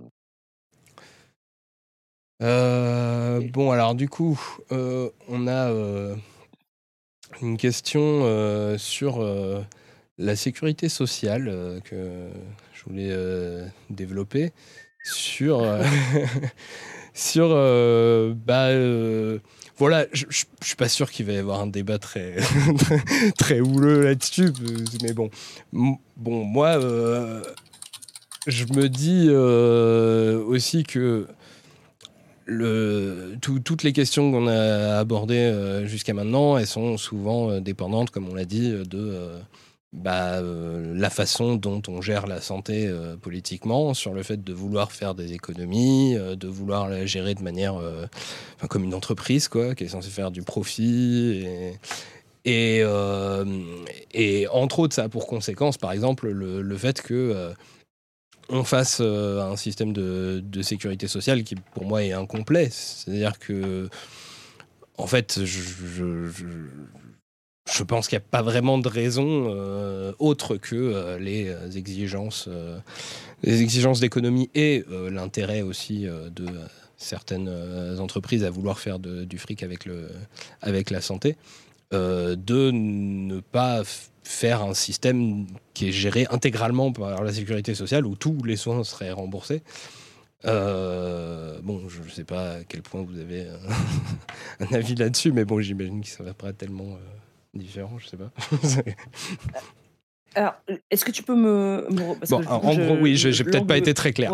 Bon, en gros, moi, je suis pour que euh, on ait un système de sécurité sociale qui soit intégral, qui euh, qui pas de mutuelle, qui ait pas de, de trucs euh, privés et tout ça, et qui rembourse absolument tous les, les, soins de santé, en tout cas qu'on considère comme comme ayant montré une certaine efficacité, parce que effectivement, je ne pense pas que que ce soit pertinent de rembourser tous les effets placebo, puisque, comme je dis, ça peut être, euh, ça peut être les amis ou le prêtre, et donc ça devient compliqué de rembourser tout. Mais, euh, mais en tout cas, euh, par contre, voilà, je. Est-ce que, est que pour vous, il y a un intérêt autre que, que, que l'intérêt financier et puis l'intérêt comptable de, de, bah, de restreindre de, de, de, faire en sorte que la sécurité sociale ne soit pas un seul système qui rembourse tout quoi. effectivement, ce découpage en mutuelle et sécurité sociale, etc., ça pose le, problème des, de l'égalité dans l'accès aux soins.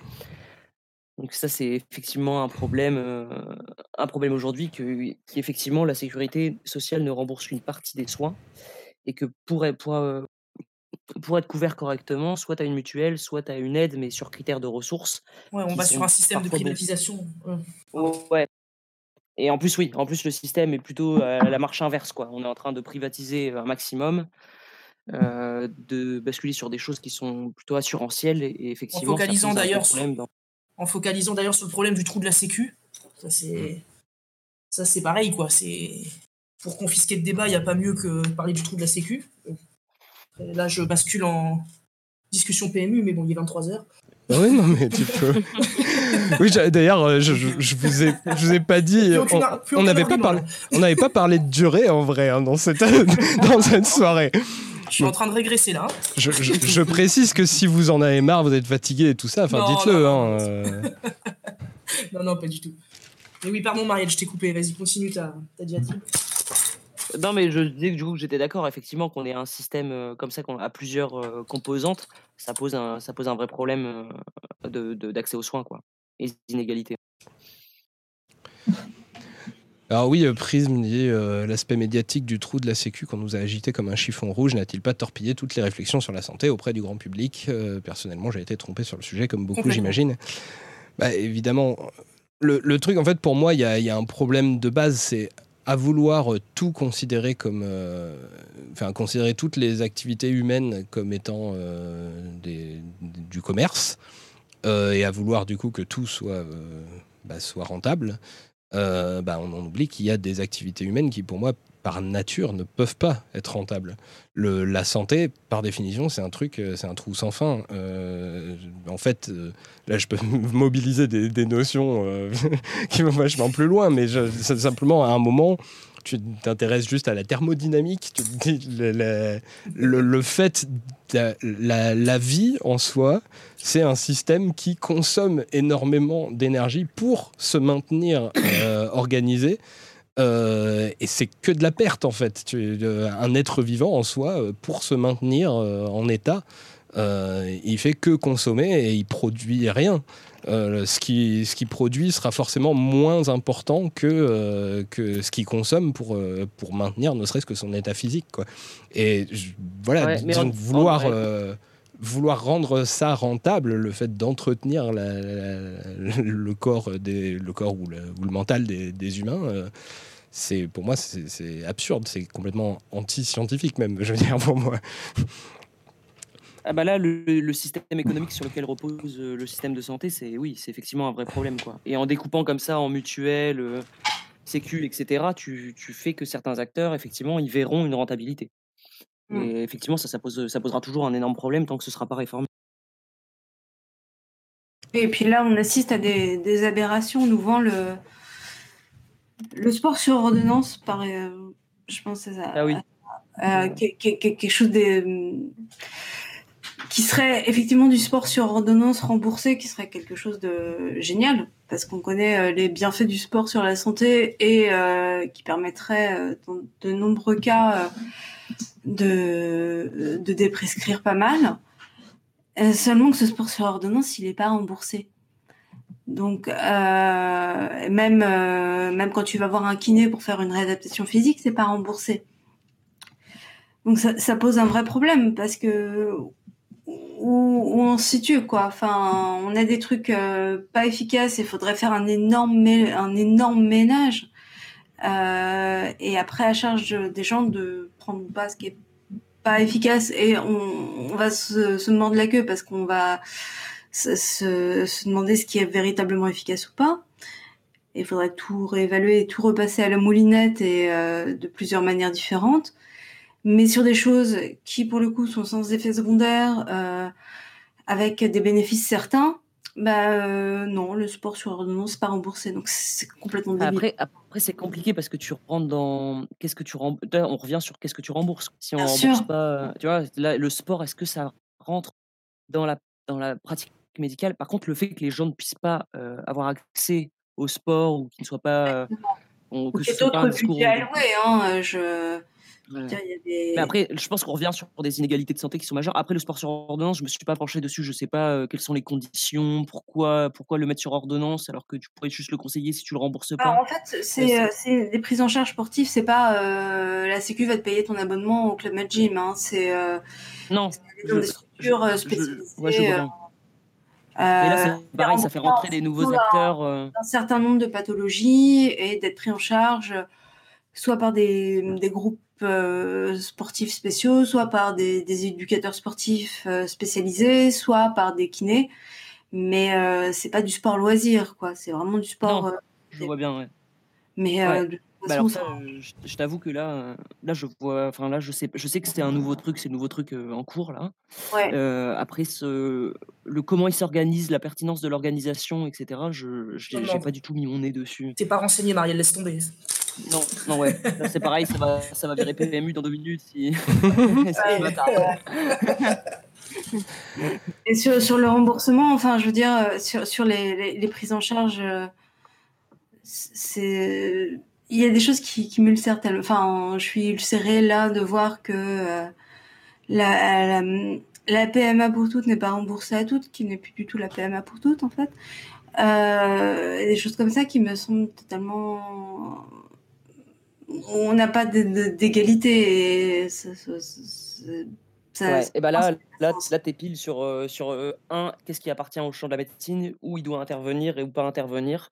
Et il y a, y a, des gens qui vont te dire que, que les lesbiennes, elles peuvent faire autrement et donc pas de PMA. Et il y a d'autres qui vont te dire que la PMA, c'est pour les femmes, peu importe, et tu n'es pas censé discriminer euh, sur l'orientation sexuelle. Quoi.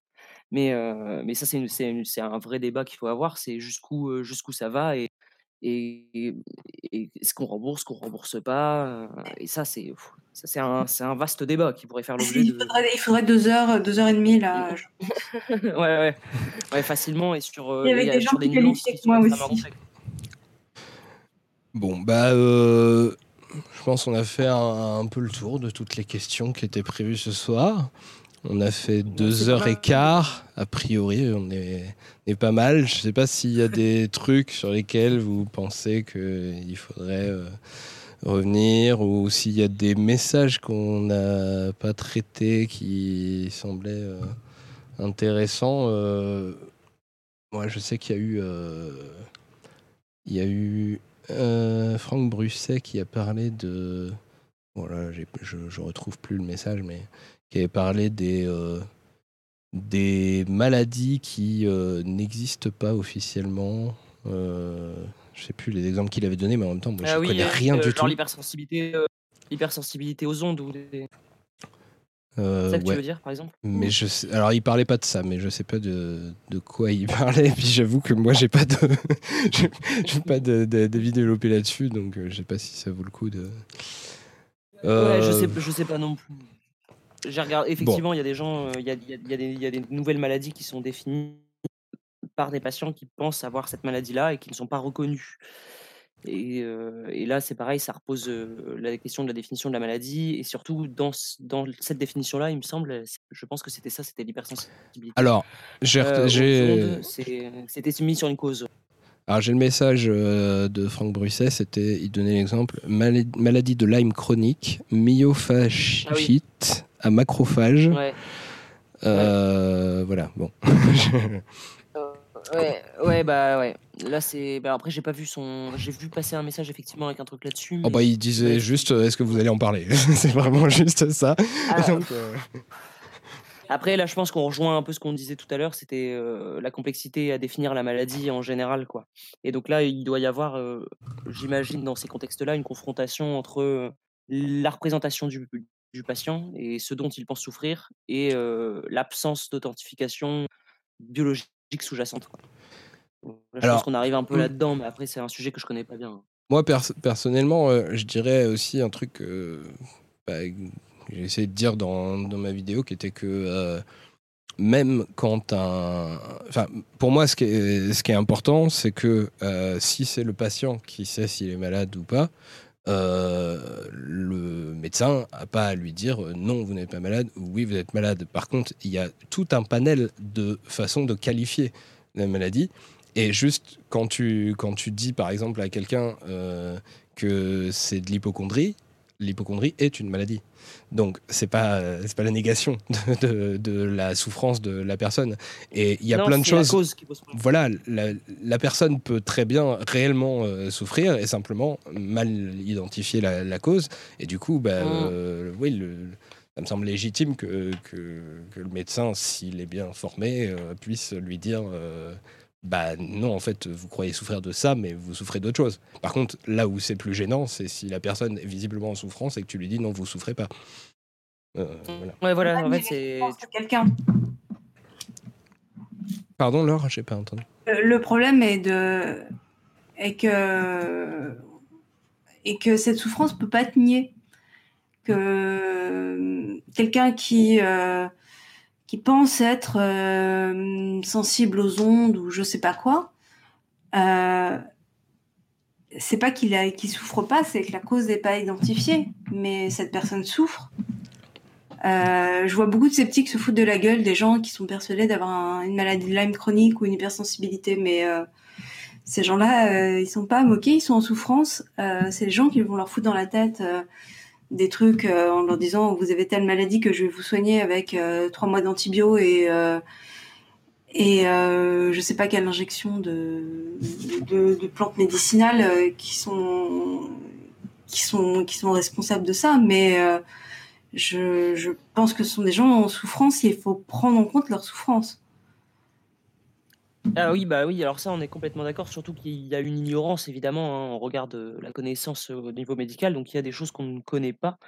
Et après, oui, tu enfin, je pense que c'est pas du tout un comportement qui est souhaitable de nier une souffrance, quoi. Par contre, après, de questionner les causes de la souffrance, c'est ça, à mon avis, le problème qui se pose sur ces maladies-là. C'est essayer d'identifier le, le mal dont souffrent ces patients-là. Ouais. Ouais. Bah, on est d'accord. bon, euh, bah moi je propose qu'on considère que c'est fini, a priori. ouais. Euh, moi ça me va. Et... Moi c'est pareil. Hein. D'accord. Alors, ben, euh, bah déjà, on va peut-être faire un peu le tour de si vous avez des actualités, de trucs dont vous voulez parler, qui, qui devraient arriver prochainement, ou je sais pas. Si, je sais pas, pour venir voir le docteur, déjà, vous avez des trucs de prévus que vous voulez annoncer, j'en sais rien. Ouais, bah, il va y avoir, nous, on va participer, il, va y avoir un congrès euh, du planning familial sur la santé sexuelle chez les jeunes essentiellement. Et donc euh, voilà, c'est juste ça. Il y aura un truc, euh, un, e-séminaire, un e-congrès. Ce sera en ligne. On peut suivre le congrès en ligne avec des interventions de, divers acteurs de la santé. Ce sera au mois, de, mai, mois de mai, je crois. voilà. En tout, ouais, en tout cas, c'est organisé courant mai, mais ce sera sûrement là avant cet été. Mais c'est rien de. Si, particulier à part ça. Si vous avez un lien à mettre quelque part dans le chat, ah, c'est une chouette initiative. Euh... Alors, pour l'instant, ouais, pour l'instant, à part sur le planning familial où ils, informent juste de la création de ce, congrès, pour l'instant, c'est vraiment au balbutiement. D'accord. Mais, mais ouais, ça aura, ça aura, lieu là bientôt. Euh, Laure, tu as des trucs à, annoncer bah, Écoute, nous, au collectif, on, on continue avec les plaintes envers les médecins. Euh, et essayer de secouer un peu tout ça pour que. Il y a eu des, médecins là qui ont reçu des blâmes euh, et un, une suspension euh, pour avoir signé cette tribune. donc il y, y, a des recours en cours.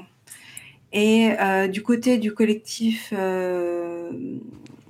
plus globalement, on est dans une perspective de développer de plus en plus euh, en fait, les communications envers les non-soignants avec euh, davantage de pédagogie, davantage de choses, euh, développement du site web et, je l'espère, des, des événements, des événements IRL ou, en ligne, mais des choses où on peut ouvrir un peu les réflexions et, et voilà. Ok. Bon, alors, euh, moi, pour ce qui est de l'actualité, par contre, je vais parler longtemps, je suis désolé, j'ai plein de trucs à dire. Mais, euh, alors, oui, déjà, je suis content que techniquement, a priori, il n'y ait pas eu de problème. J'ai l'impression que le live continue sur, euh, sur les trois plateformes et que ça, ça marche.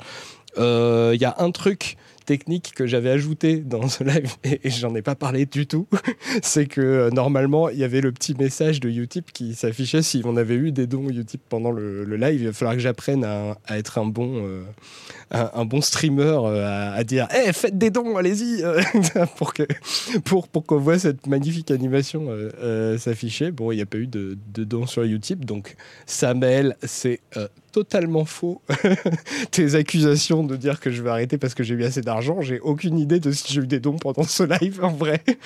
donc voilà, j'en sais rien.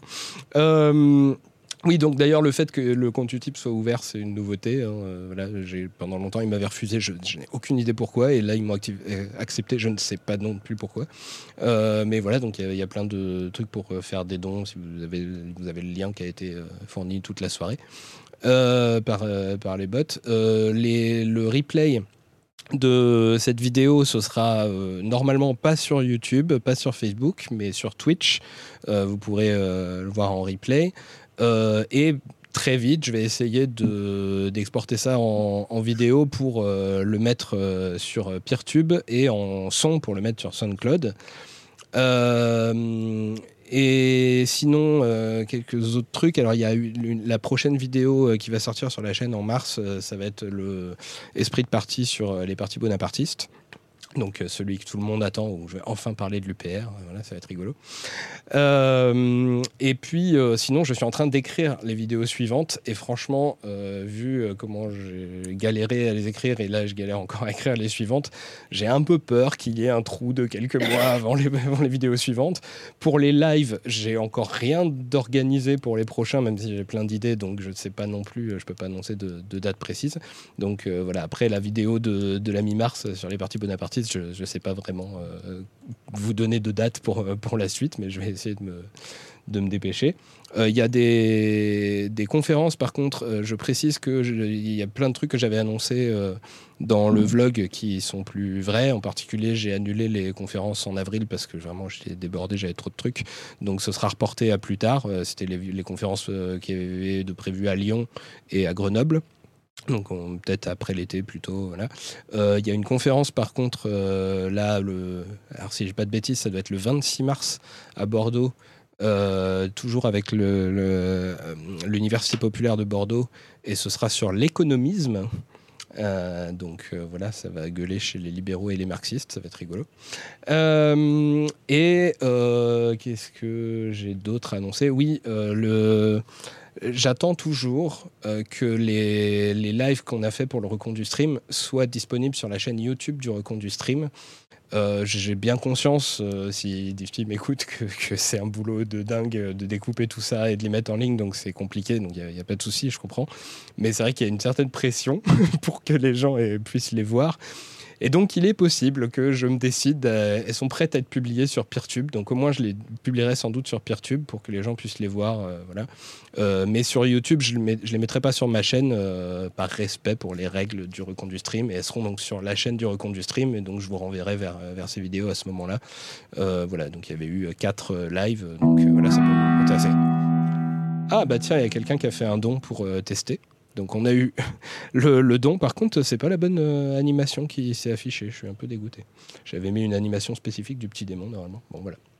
Euh, voilà, voilà. Donc, alors, pour la, fin du live, comme d'habitude, ah oui, si, un, truc technique qui, qui, a eu un problème technique pendant la, la vidéo, c'est que là, vous voyez, il y a marqué 13 viewers c'est censé euh, Restream là qui, redistribue le stream sur les différentes plateformes, il est censé additionner les viewers des, différentes plateformes, sauf qu'il prend pas en compte YouTube. Or c'est sur YouTube qu'on a le plus de viewers, donc je vous rassure, il y avait plus de viewers que ça.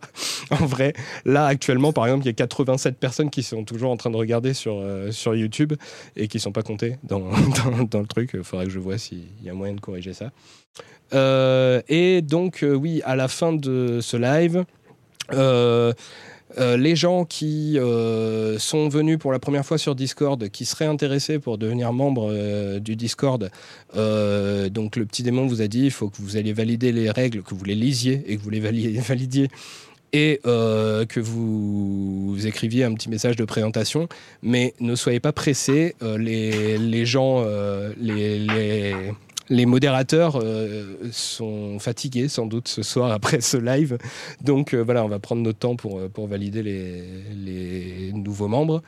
et là, une fois que le live s'arrête, moi je vais rejoindre les potes du Discord dans le salon Vocal 1 pour discuter avec vous et euh, les invités, si vous avez encore le courage, vous n'êtes pas trop fatigué, vous avez envie de discuter avec, euh, avec les gens, bah, vous pouvez me rejoindre. Sinon, bah, c'est pas grave, il n'y a pas de souci. C'est pas du tout une obligation. Voilà, j'ai enfin fini tout mon, tous les trucs que j'avais à dire. Euh, donc, ben, euh, merci tout le monde, merci au radiateur pour euh, le, boulot. je suis content que ça soit bien passé. Je pense qu'on a eu des conversations intéressantes. Merci aux invités, évidemment, d'avoir été là. Merci beaucoup.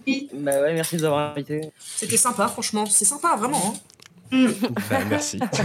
je, je, je suis assez, euh, bon voilà, j'envoie un message de, soutien euh, à notre invité euh, supplémentaire qui aurait pu être là et qui malheureusement n'a pas pu.